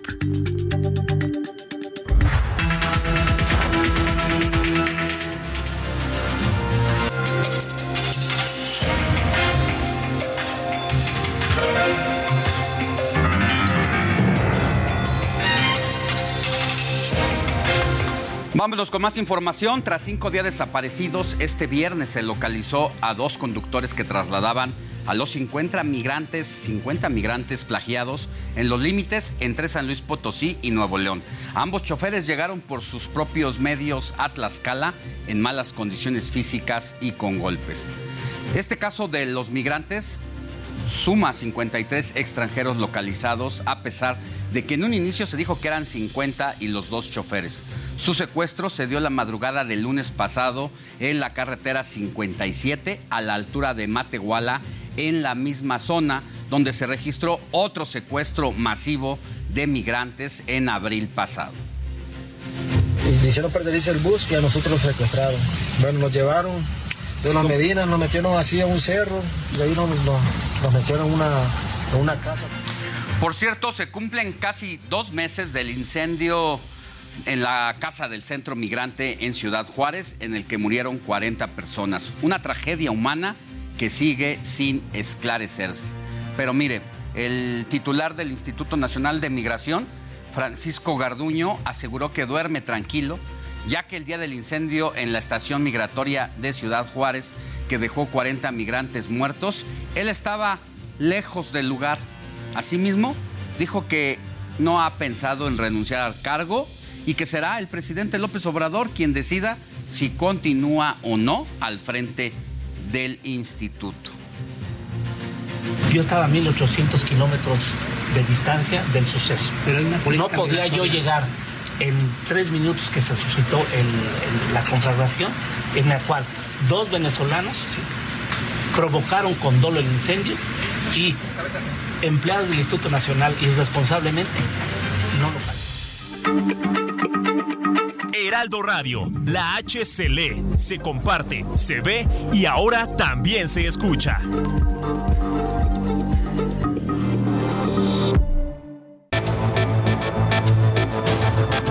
Resumen informativo. El presidente de Ucrania, Volodymyr Zelensky, asistirá en persona a la cumbre del G7 en Hiroshima, Japón, donde los mandatarios de las principales potencias occidentales anunciaron nuevas sanciones contra Rusia. Se tiene previsto que Zelensky se reúna con Biden en la cumbre. Gobierno de Estados Unidos añadió 71 empresas a una lista negra comercial por apoyar a Rusia. La medida del Departamento de Comercio se centra en restar apoyo a las Fuerzas Armadas rusas y amplía el alcance de los controles a las exportaciones de Moscú y de Bielorrusia, enfocados en proyectos de petróleo y gas. En respuesta a este hecho, Rusia prohibió la entrada a su territorio a 500 estadounidenses, incluidos el presidente Barack Obama, además de políticos, presentadores de televisión y periodistas y de la Organización de Defensa del Medio Ambiente Greenpeace. Los legisladores de Nebraska aprobaron la iniciativa que prohíbe la atención médica de afirmación de género para menores transgénero y prohíbe el aborto después de las 12 semanas de embarazo. Guatemala capturó y expulsó a un supuesto líder pandillero de origen salvadoreño, quien supuestamente es integrante de la Mara Salvatrucha. Raúl Antonio Serrano, de 45 años, es considerado el tercer líder general del grupo delictivo. El presidente de Ecuador, Guillermo Lazo, no se presentará a las elecciones presidenciales después de que el mandatario recurriera a la disolución del Parlamento a cambio de la renuncia del jefe de Estado. Lazo argumentó que hay una grave crisis política derivada de dicho proceso en el Parlamento ecuatoriano, dominado por la oposición.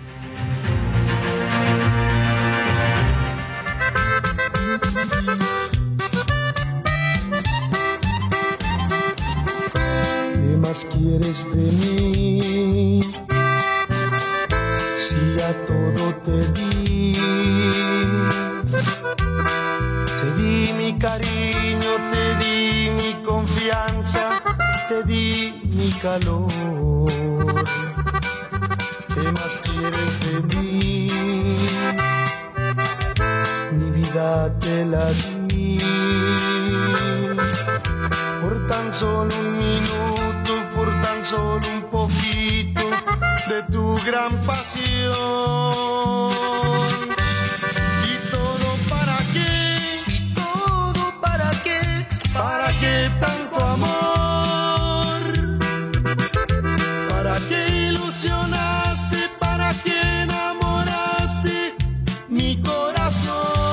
Escuchando el tema y todo para qué del grupo Intocable, ya que la agrupación va a ofrecer un concierto gratuito en el Monumento a la Revolución en la Ciudad de México este sábado a partir de las 5 de la tarde.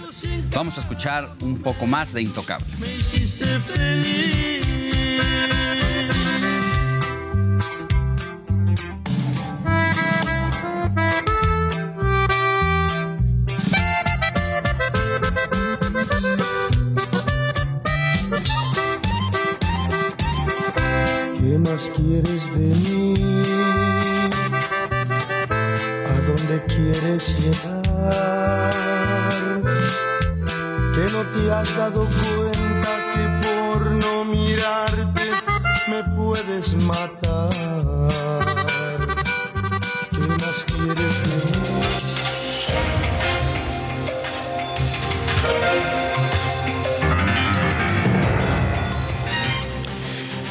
Durante la semana la Secretaría de Movilidad de la capital del país reformó el reglamento de tránsito en el cual se agiliza la atención de seguros en accidentes vehiculares. ¿Qué significa esto?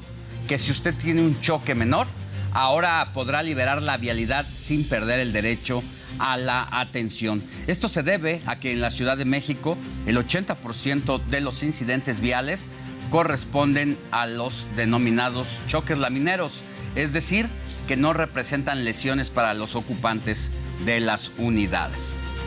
Veamos los casos donde sí se pueden mover las unidades de las vialidades. Hablamos de cuando no haya lesionados, solo haya daños materiales en los vehículos, cuando los conductores no estén en estado de ebriedad o bajo el influjo de alguna sustancia, además de que no haya daños en la vía pública.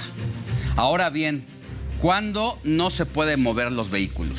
Esto será, pues precisamente cuando existen lesionados o fallecidos, algún conductor se encuentre bajo el influjo del alcohol o cualquier otra sustancia, y cuando sí haya daños a la vía pública. Eso sí, tanto el gobierno de la Ciudad de México y la Asociación Mexicana de Instituciones de Seguros recomendaron tomar una fotografía del estado de los vehículos después del percance para tener este elemento como respaldo al momento de hacer válido el seguro. vámonos a más cosas.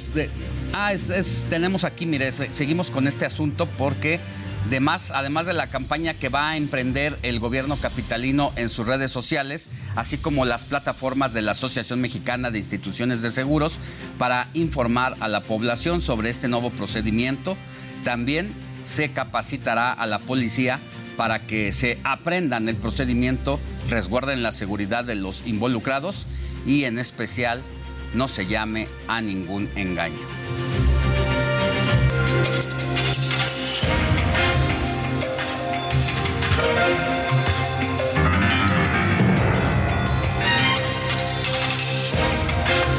Hablando de la Ciudad de México, el gobierno de la capital sembró un nuevo agüehuete en el Paseo de la Reforma en sustitución de un ejemplar similar que tuvo que ser removido porque simple y sencillamente se deterioró. Este nuevo árbol pertenece al mismo grupo de viveros del agüehuete previo.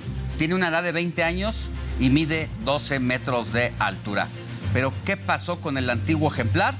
Aquí le tengo los detalles. El antiguo ahuehuete de la glorieta de Paseo de la Reforma en el corazón de la capital jamás se adaptó.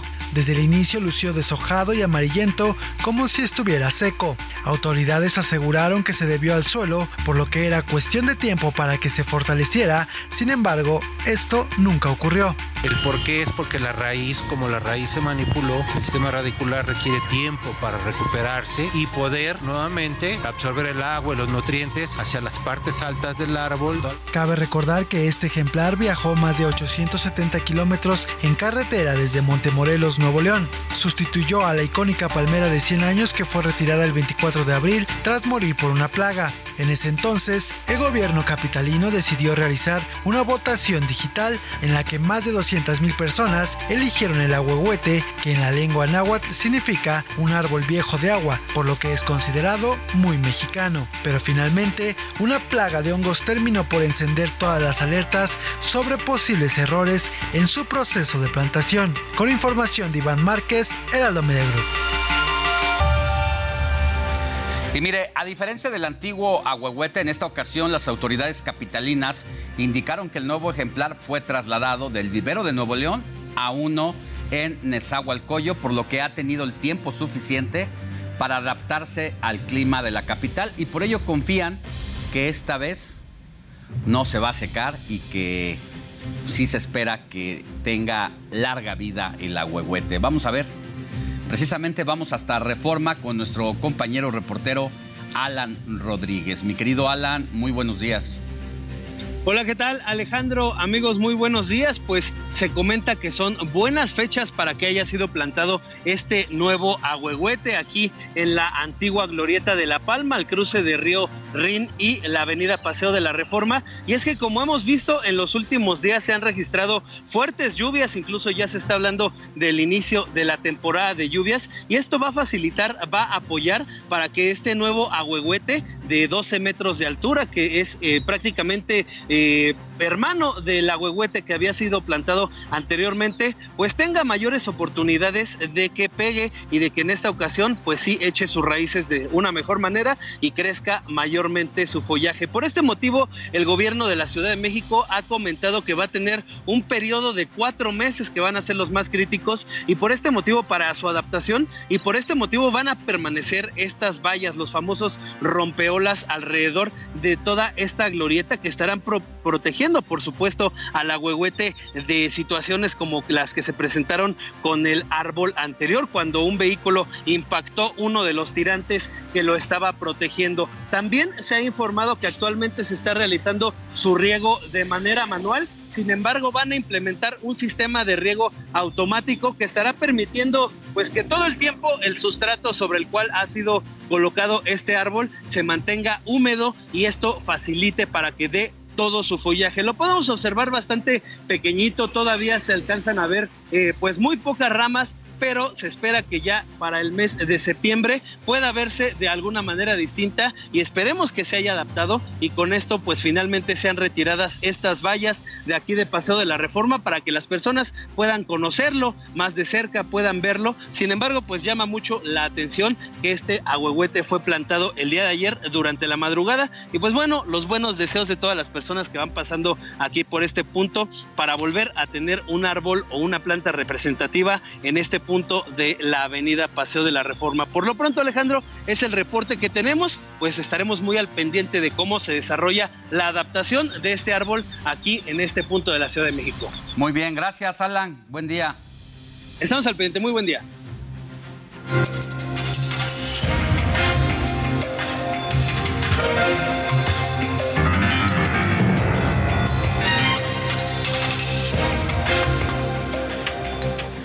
Ya le decía que el volcán Popocatépetl sigue con intensa actividad. Se observa la emisión de fragmentos incandescentes y en las últimas horas se destacaron 168 exhalaciones acompañadas de explosiones de vapor de agua, gases volcánicos y algo de ceniza. Asimismo, se registraron seis sismos y se mantiene en fase 2 semáforo amarillo, lo que significa que la población debe estar atenta y prepararse ante posible evacuación. Por esta razón, 24 municipios de Puebla toman clases a distancia, es decir, más de 125 mil alumnos desde preescolar hasta universidad, debido a la caída de cenizas y las implicaciones que tiene en la salud. Y para hablar del tema, agradezco mucho al gobernador de Puebla, Salomón Céspedes, que nos tome la llamada para darnos lo más eh, destacado de esta situación en las últimas horas. Gobernador Salomón, muy buenos días. Gracias por tomarnos la llamada para el informativo de fin de semana del Heraldo Televisión. Muchas gracias, Alejandro. Un gusto saludar a todos que el gran auditorio que te sigue en el Heraldo Televisión. ¿Han tenido ustedes reuniones de última hora por lo que está ocurriendo con el volcán? Mira, Alejandro, tenemos un monitoreo permanente en donde desde hace varios días se mantiene en el mismo estado que ha estado el volcán, en, en semáforo amarillo, fase 2, en donde lo único que se genera es una instalación y dispersión de cenizas. Hasta el momento, las precauciones son estrictamente para evitar molestias en garganta, nariz, ojos. Y esas son las medidas que se han tomado. No hay mayor riesgo. Tenemos una comunicación permanente con la CENAPRED, el día lunes estará la directora nacional y estaremos eh, atendiendo en, en, territorio como hemos venido haciendo y dando pues todos los pasos necesarios y la calma para que esto pueda suceder y podamos estar en un contacto permanente con los ciudadanos. El semáforo amarillo se mantiene en fase 2. ¿Hay posibilidad de, de que cambie el color? Por el momento no, Alejandro. Estamos atentos, pero por el momento no no hay ningún indicio, no tenemos ninguna alerta es extraordinaria a ello, es el tema de la emoción de, la ceniza, que se volvió contingencia porque eh, tuvo mayor permanencia o fue más larga, más duradero que en otros días. entonces hoy hemos estado inclusive en comparación con otras temporadas con una menor intensidad. Hay algunos municipios o poblaciones que o familias que ya hayan empezado a desalojar? No, para nada. No, no estamos en ese momento, Alejandro. Es muy importante dejarlo muy claro para que no se genere especulación. Están las familias tranquilas con las precauciones normales de la caída de ceniza, que para la gente a la edad que vive alrededor del volcán es casi, es muy común, es muy normal, porque lo han vivido por años y años en ello. Entonces no tienen mayor situación con eso. Hay clases a distancia en 24 municipios. Hoy es sábado. Hay que estar observando a Don Goyo cómo se comporta en las próximas horas. Viene el día de mañana, domingo, pero hasta este momento el llamado a clases para el próximo lunes se mantiene a distancia. Hasta este momento sí. Y es con la única intención de evitar las actividades al aire libre. Insisto, con la intención de prevenir enfermedades en vías respiratorias y molestias en los ojos. ¿Cuáles son las medidas, en qué consisten para la y las el llamado para la población que está cercana al volcán Popocatépetl? Bueno, pues, tapar tinacos, cerrar ventanas, este, en caso de ser necesario usar cubrebocas, gogles, hasta ahí básicamente tenemos los, los servicios de salud a la mano este, previstos para que cualquiera que tenga molestias pueda estar asistiendo a ello. Hay kits ya específicos para quien presente este tipo de molestias y bueno, siempre atentos a ello. ¿Mantiene comunicación con gobernadores de entidades aledañas, con gente de la Secretaría de Gobernación a, eh, a través de Protección Civil? ¿Cómo es esto? Así es, hay una comunicación permanente por medio de la Secretaría de Gobernación y de Senapred, que es- son los científicos especializados en el monitoreo de ellos.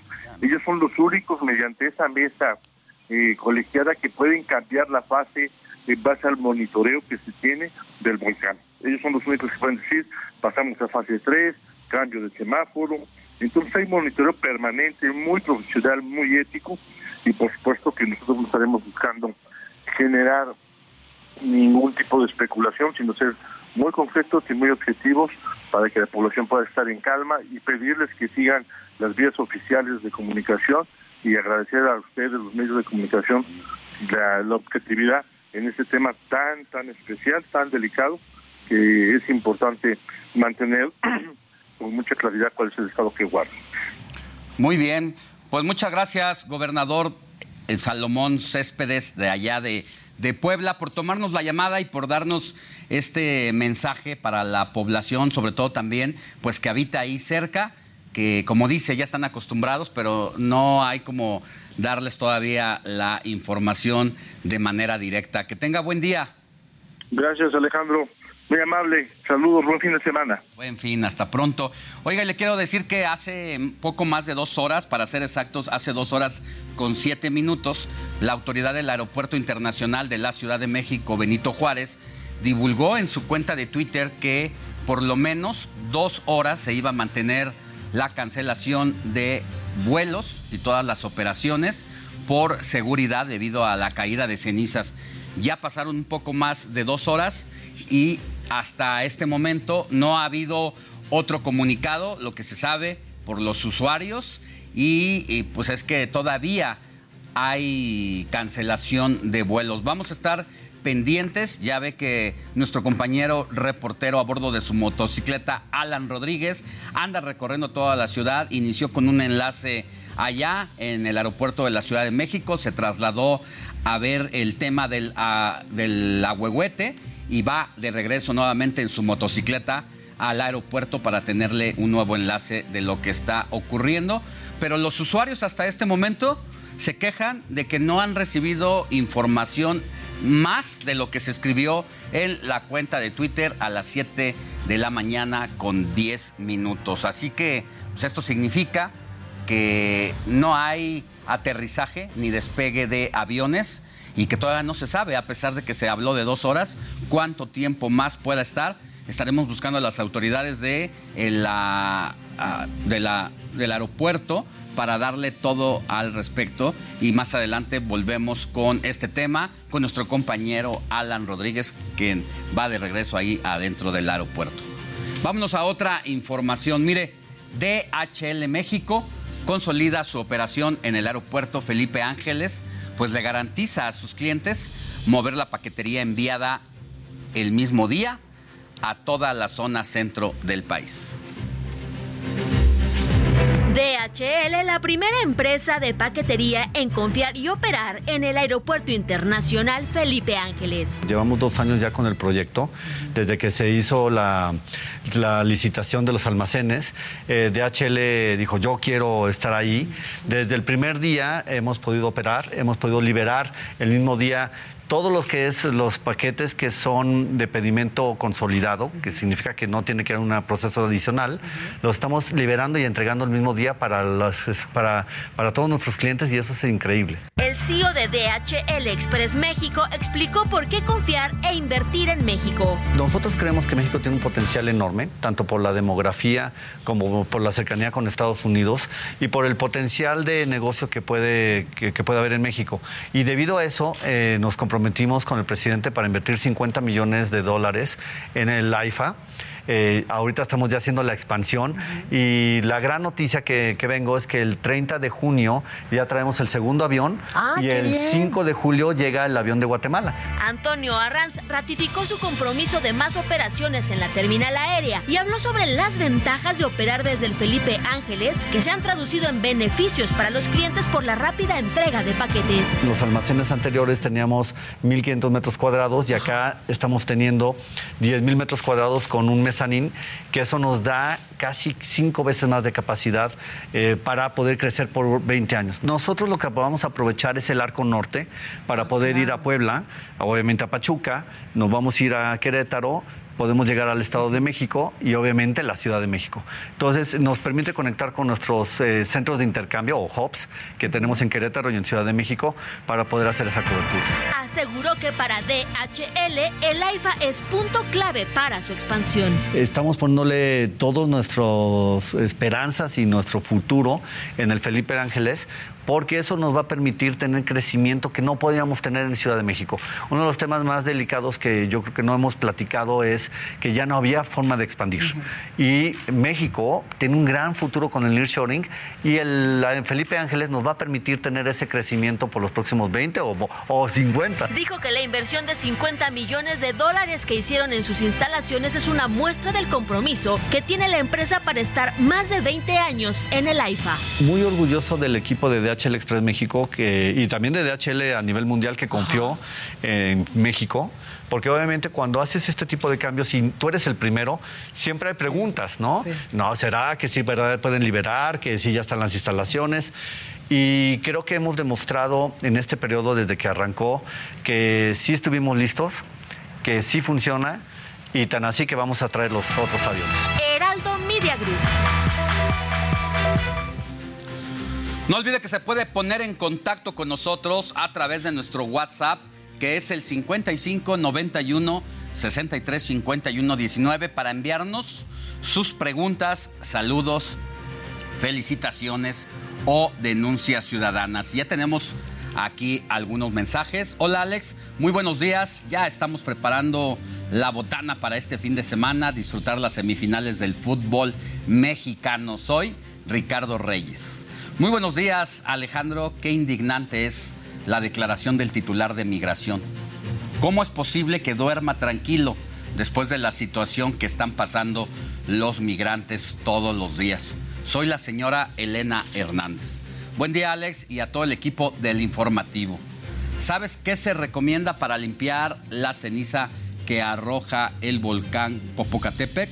Soy el señor Luis Torres y bueno, pues adelantarle que es importante no tocarla con la mano y si la encuentran en agua, déjela reposar y luego úsela, lo que queda del reposo, para, para limpiarla con, con, agua limpia. Y cuando usted, si hay, no sé, eh, este, bueno, este, esta manera de hacer esto, esta limpia de la propia ceniza es para que se vaya todo lo, lo malo, lo que pueda ser tóxico.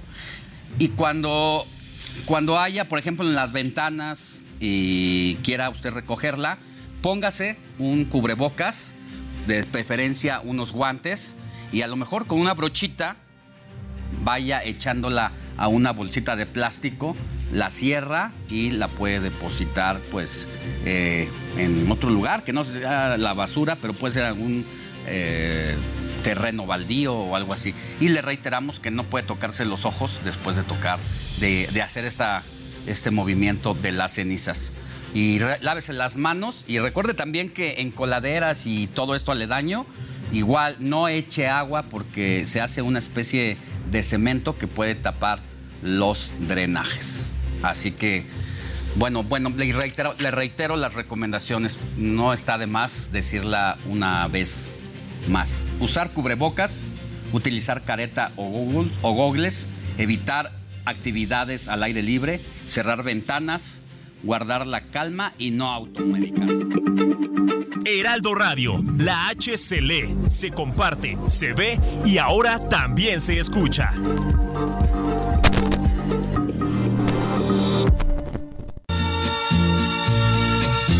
Ay,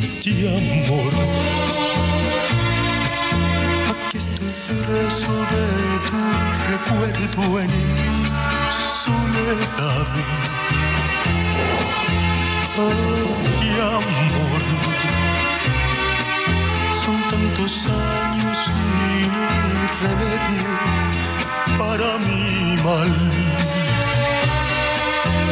Ay, amor,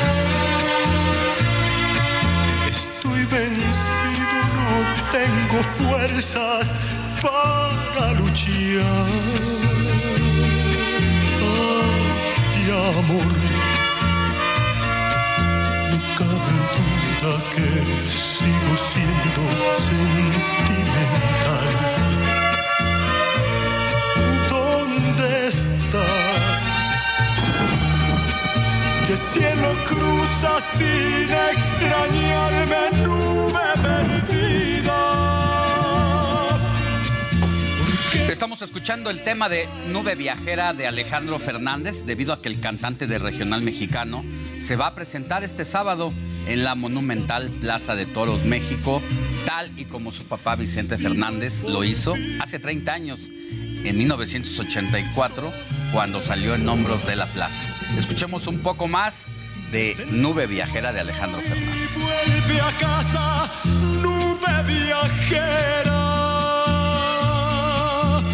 Por una sola de tus caricias, todo lo diera. Aunque volvieras de nuevo a irte lejos de mí.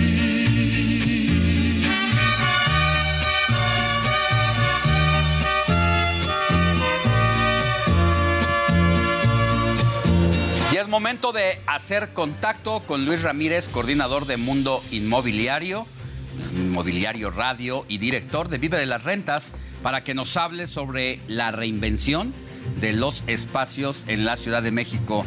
Mi querido Luis, buen día.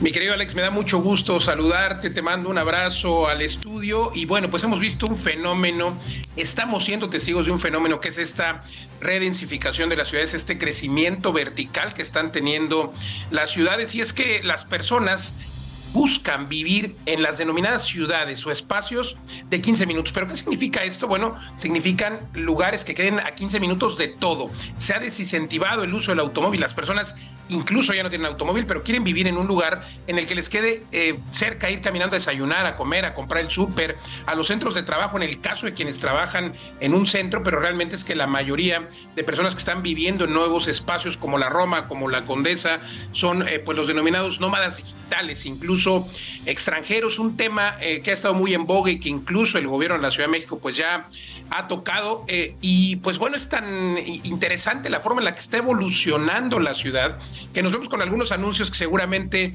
alguien de tu audiencia ya ha visto, los denominados anuncios que dicen departamentos en la Roma Norte, ¿no? La Roma Norte que realmente eh, hacen alusión a esta zona del denominado barrio Bravo de Tepito, un barrio que sin duda se verá afectado por esta redensificación de manera positiva y un barrio en el que podremos pronto ver eh, pues espacios tan lindos como, como en la Condesa, como en la Roma.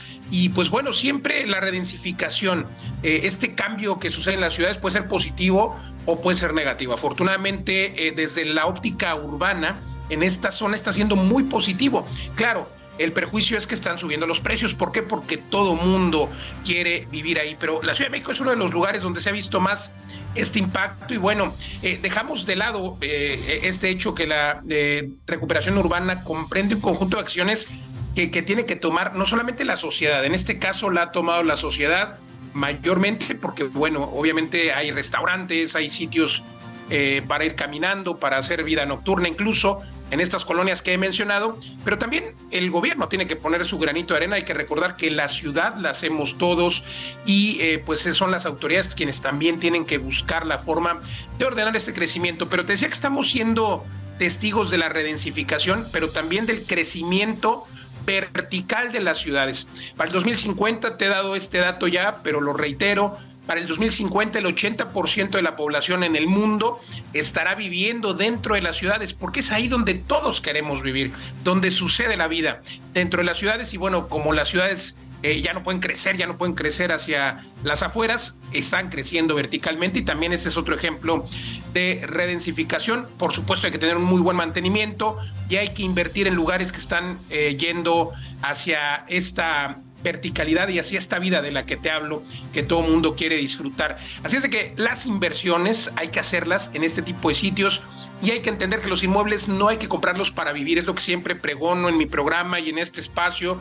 Los inmuebles son un muy buen negocio y si invertimos y ponemos la lente de inversión en este tipo de lugares, vamos a tener altas rentabilidades. No compres inmuebles para vivir, compra inmuebles como negocio y después con esas rentabilidades ya puedes comprar un inmueble para vivir. Te voy a mandar un ebook a los que me escriban ahora en mis redes sociales con cinco lugares donde invertir ahora mismo en México con estas características. Los invito a que me escriban a las redes sociales, ahora las voy a dar, pero también a que escuchen mi programa aquí, Mundo Inmobiliario, jueves 10 de la noche y los sábados en punto de las 4 de la tarde por Heraldo Radio. Y bueno, en redes sociales me encuentran en todos lados Facebook, Twitter, Instagram como Luis Ramírez Mundo Inmobiliario. Escríbanme ahora, Luis Ramírez Mundo Inmobiliario, y dense una vuelta a la página para oportunidades de inversión también, www.vivedelasrentas.com. Eh, mi querido Alex, eh, ¿qué te gusta más de estas zonas? La vida nocturna, los sitios para pasear, para comer. Hablo de la Roma, la Condesa y ahora la Roma Norte. Sí, no, la verdad es que tiene su encanto cada hora del día en esta gran ciudad, mi querido Luis. Totalmente, pues a disfrutarla, por cierto, que es un, día extraordinario para ello. Buen sábado, Alex. Abrazo, cuídate mucho, Luis. Te escuchamos a las 4 de la tarde hoy por el 98.5 de FM. Por favor, gracias. Es momento de ir con Verónica Sánchez, quien nos presenta una nueva historia de Fundación Grupo Andrade. Fundación Grupo Andrade, nuestros niños y niñas nos necesitan, presenta.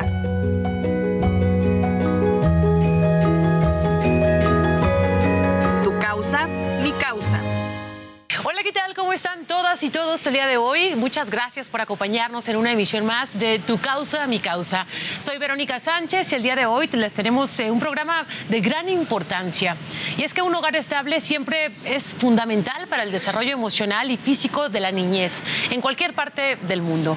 Lamentablemente, aquí en nuestro país, las niñas y los niños sufren en gran medida el abandono y la violencia, lo cual pues impide que puedan tener esa estabilidad y felicidad que necesitan para crecer y para convertirse en agentes de cambio. Por ello, me enorgullece tener a Hogares Providencia el día de hoy, particularmente a la maestra Erika Iraíz Gómez, quien es directora del área jurídica, y a Daniela Peralta, también del área de procuración de fondos, para que nos platiquen sobre esta maravillosa labor que realizan en colaboración con Fundación Grupo Andrade y pues más aún eh, que este 15 de mayo es el Día Internacional de las Familias. ambas, eh, bienvenidas. Muchas gracias por eh, estar aquí con nosotros para que nos compartan pues cuál es el contexto actual que vive nuestra niñez mexicana.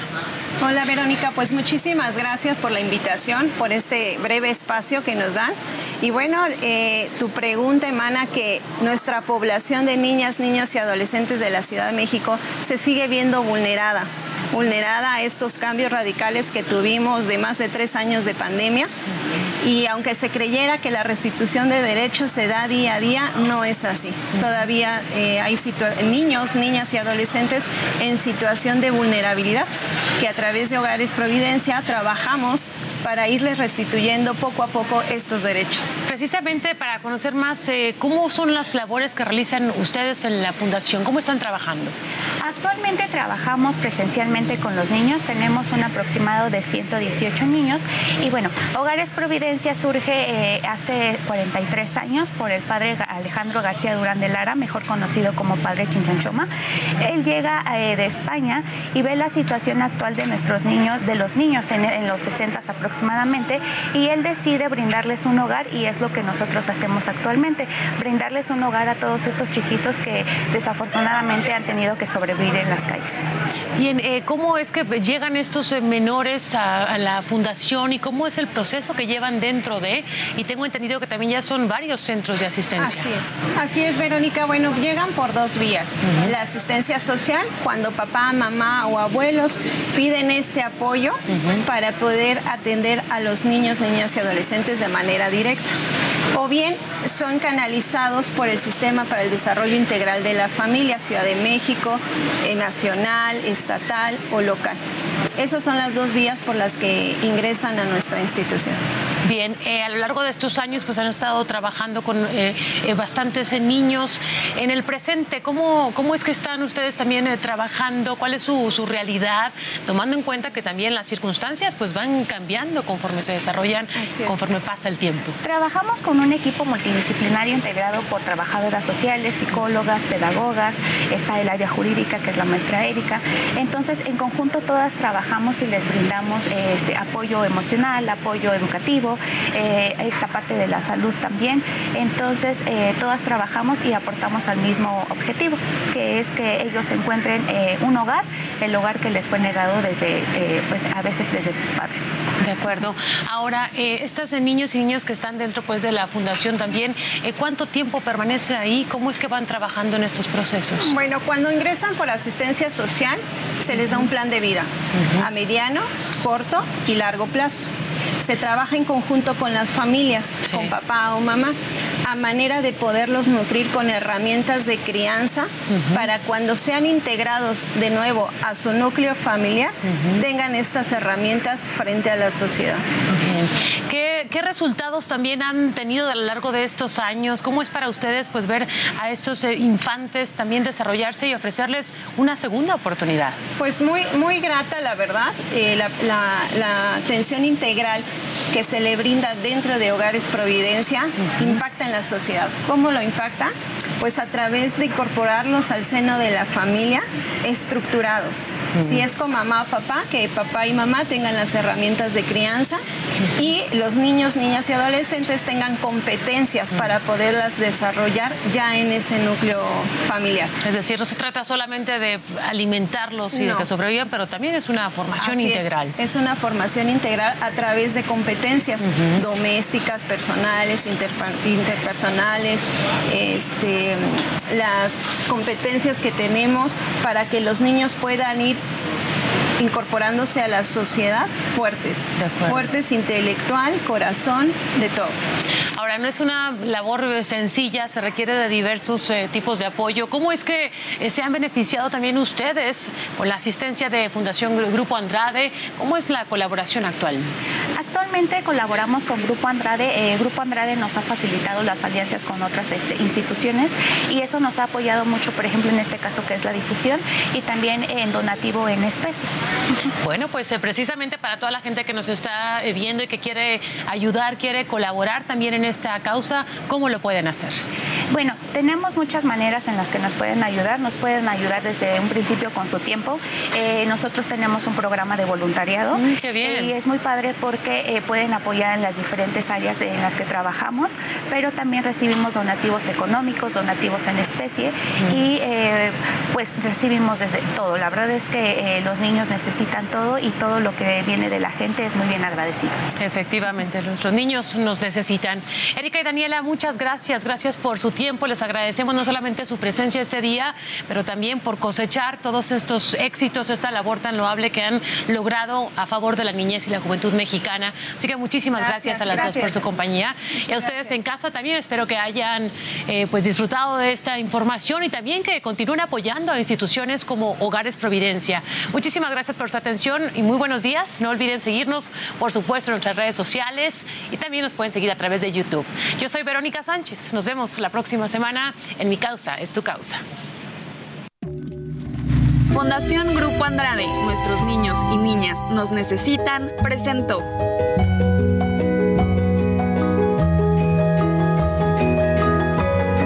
Tu causa, mi causa.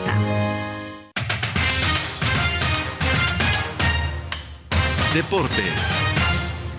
Bueno, pues ya es momento de los deportes con nuestro querido Luis Enrique Alfonso. Mi querido Luis, ¿cómo estás? Todo muy bien, este... No puedo despegar tampoco de la emoción después de todo el caos que hay de, del fin de semana, pero ¿qué te parecieron las semifinales del fútbol mexicano? ¿Viste alguna? Vi ¿Tuviste? Los- Vi lo- ¿Qué tal? De hecho, me tocó ver el clásico regio allá en Nuevo León. ¿De verdad? En Monterrey. No, bueno, no fui al estadio y todo. Pero El ambiente. el ambiente muy bueno. La, la festividad. La verdad es que sí están trenzados. eh, hay una polarización a la hora del partido. Sano. Tiene, sí, tiene, Sano, tiene un pero- contexto muy marcado, sobre Sí. todo en Nuevo León, incluso eh, social, deportivo, eh, incluso económico, ¿no? Sabes lo que significa los aficionados que le van a Rayados del Monterrey, que muchos Sí. dicen que son como la clase más adinerada. Los fifis. Los fifis, lo que, lo que No, sería hoy. Suéltalo, suéltalo. Ah, es que traigo todavía lo de, lo de la película esta que te decía de que viva México. Y del otro lado, los aficionados de la Universidad Autónoma de Nuevo León, que es como la, la clase, digamos, Sí. más humilde. Así es como lo tienen en los estratos, ¿no? concebido. Exacto, es como, como Chivas Atlas, como muchas rivalidades Sí. como el América Pumas o Cruz Azul. Tiene muchas connotaciones. Pero yo creo, y vamos a ver el rating de lo que dejó justamente, para que vean cuántas personas el impacto que tuvo las semifinales de vuelta de fútbol mexicano. Eh, y a mí me parece que es mucho premio de la mediocridad de un torneo para la liguilla, es decir, eh, tenemos una liguilla extraordinaria por las rivalidades, por los equipos. A mí en lo particular me encantaron, sobre todo el clásico nacional, la manera de juego, eh, la intensidad, la rivalidad, todo lo que hubo en el entorno, a mí Oye, me pareció y- extraordinario. Y el arbitraje, porque lo que parecía en un inicio que era un robo del primer gol americanista, eh, ya después te diste cuenta que a final de cuentas sí fue fuera de lugar. Sí, por muy Porque poquito. parecía que no, ¿eh? Ah, el gol del cabecita Porque fue extraordinario. Había un jugador que estaba eh, adelantado y él es el que se queda prácticamente parado, no interviene en la jugada y todo el mundo pensábamos que era por ese jugador, ¿no? Ya cuando vimos era por el otro que sí da el Justa- arranque, justamente. pero como dices, apenas por Por nada, nada, por nada. la punta del zapato. Ahora, todo lo- toda la crítica que ha habido, porque ha sido un torneo, la verdad, regular, muy malo. La cuestión del ascenso, del descenso, que no existe, el tema de la propiedad, la violencia en los estadios, todo esto que se ha ido cocinando, que ha sido un cóctel durante 17 jornadas, que califiquen 12, las críticas al repechaje. Yo creo que sí tenemos que ponerle paños fríos para que no nos, no nos llene la cabeza por esto. A ver, son números extraordinarios, Alex, porque venimos de un mundial con una, con una cruda eh, catarí muy marcada por el triste nivel que marcó la selección. Incluso recordarás que el año empezó con muy pocas entradas de gente a los estadios. Sí. Y vemos los números. A ver, el clásico regio solamente fue transmitido en nuestro país por eh, eh, en TUDN, por ahí también tuvo presencia Fox, que de hecho TUDN también ya, ya dio a conocer que, que Monterrey se va con ellos, pero Tigres, ¿no? O sea, los números combinados, 6.3 millones de espectadores, lo cual no es poca cosa. En el clásico nacional fue por televisión abierta, algo que no ha pasado también, ojo, en el torneo regular. Ha habido fines de semana, Alex, y la gente lo sabe que nos está viendo y escuchando, que ni siquiera había un solo partido por televisión abierta. Sí, que se iban sí, todos a no, televisión no. restringida. Ahora que estábamos haciendo el ¿De qué se conteo trata? de las OTTs, que de repente dices, es que la Champions va por tal lado, pero el fútbol, no sé, los rayados van por Fox. O sea, de repente hay una variación y dices, ¿qué tanto vale la pena sacarle lana? Porque tú vas a ver un restaurantito, un partido bueno, ¿cuánto te sale ir a verlo, no? Y al la estadio ni te digas. Son, ¿qué te gusta? 11.9 millones de espectadores del Clásico Nacional. Son grandes números. Son ¿no? grandes, 12 millones prácticamente. Como dices, para venir de un torneo malón y de un mundial malo, pues al final de cuentas la población siempre le gusta el ¿Cuál sería la reflexión? Imagínate cómo se están haciendo las cosas de mal en el fútbol mexicano y de repente la gente tan noble, porque somos tenemos aficiones mucho más comprometidas que los equipos. La afición de Cruz Azul es más comprometida No, que la propio claro. equipo. La de los Pumas. La América me parece que ahí va, ¿no? Se ha cumplido el Sí, equipo. sí, ha sido cumplido. Pero incluso la de las Chivas También. tendrían que reclamarle mucho a su equipo. Somos, so- la afición es muy noble. Ve los números, ve el negocio, ve lo que se meten los patrocinadores, las televisoras. Imagínate si se le abonara un poco más a un, a un formato digno. A la un inversión formato- de otra manera. no, a cuidar, otra cosa. a cuidar al aficionado que se sienta seguro de ir a los estadios, lo que significaría. Estamos hablando solamente de semifinales, grandes semifinales del fútbol mexicano, pero ojalá esto sirva ¿Nos para traes, ¿Nos traes los números de cuánto se dejó o qué? No, bueno, ver, son-. Es una lana. Es que nos llevaríamos aquí todo una lana. Pero eh, el lunes, el, el lunes, no, el 22. hay- es, es que ya, me perdí hasta las fechas. El 22 de mayo se supone que es esta reunión de dueños de asamblea, que no se acabaron de reunir de una manera correcta según el reglamento, porque es una asociación civil y tienen que estar los representantes de todas las, las divisiones, o sea, Liga MX, Expansión, Segunda División, eh, Premier, que es eh, la, la- la clase, después la clase amateur. No se llegaron a reunir porque traen un relajo. Y aún así van a dar, van a hacer la reunión a propósito de quién va a quedar como un comisionado el 22 de mayo. Es una reunión que va a estar muy polarizada porque cada dueño está llevando O sea, agua a su molino el- y acorde a sus intereses. El, el, mar- el- martes, el martes. martes. No, el, Miércoles. lunes. Hoy es sábado 20, domingo 21, Tienes razón, lunes 22. lunes. Yo también ando cruzado Andamos con los cables, mal. no te preocupes. No sé dónde anda la tierra y el, O sea, va a ser en mero. El lunes. a la final. Sí, pero el asunto es que tenía que haber un orden del día en donde se supone que se reúnen eh, los dirigentes, los principales directivos de cada Y, no más lo de lo mismo, más de lo mismo. Porque John de Luisa, el que ya dejó, estaba en Los Ángeles porque presentaron el logo. No sé si te gustó, no tenemos la imagen. No sé si te gustó el logo, la presentación de lo que es de cara al 2026. Un logo muy triste. A ver, a donde- ver. Ahí está, donde buscaba unificar eh, lo- los tres Sí países. malo. Oye, si se lo encargamos a unos eh, egresados de la- recién egresados de la UNAM, Yo se creo, la que, rifarían. yo creo que lo hacen mucho mejor.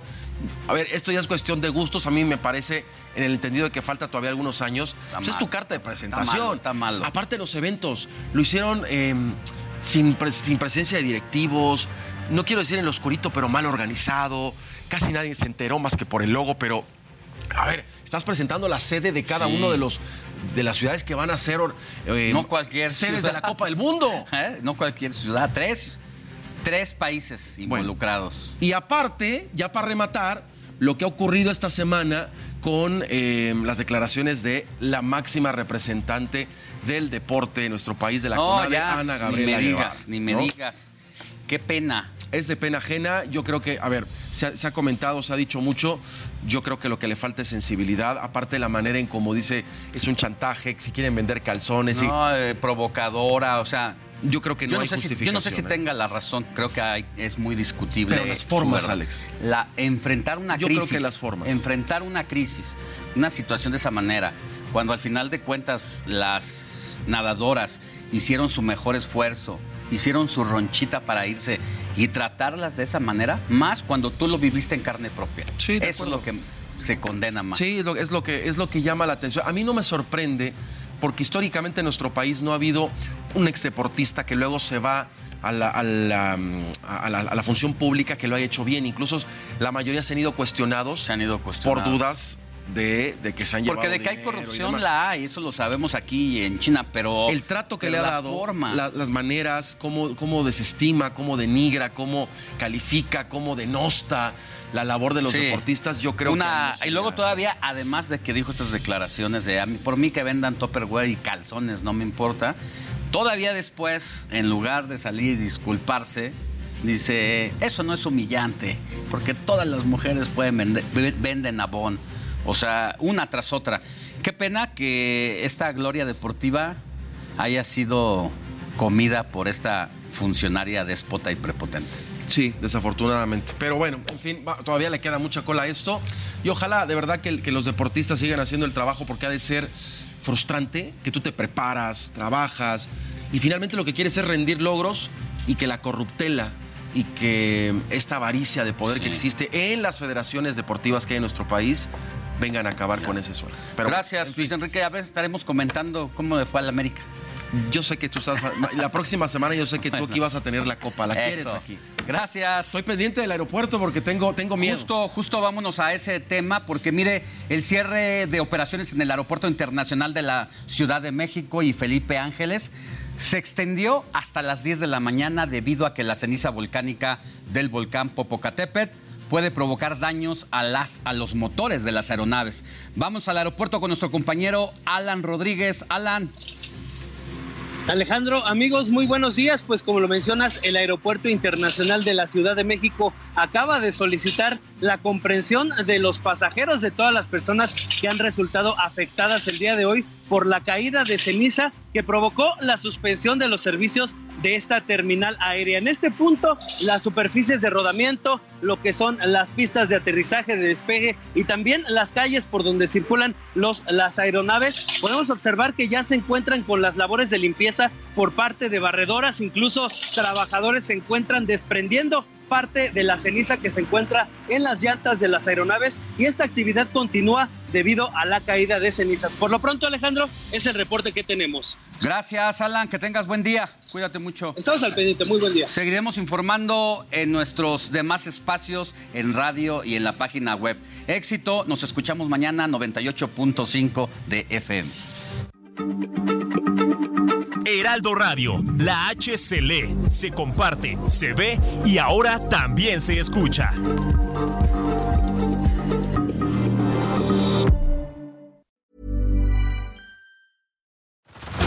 Head over to Hulu this March, where our new shows and movies will keep you streaming all month long. Catch the acclaimed movie All of Us Strangers, starring Paul Mescal and Andrew Scott. Stream the new Hulu original limited series We Were the Lucky Ones with Joey King and Logan Lerman. And don't forget about Grey's Anatomy. Every Grey's episode ever is now streaming on Hulu. So, what are you waiting for? Go stream something new on Hulu.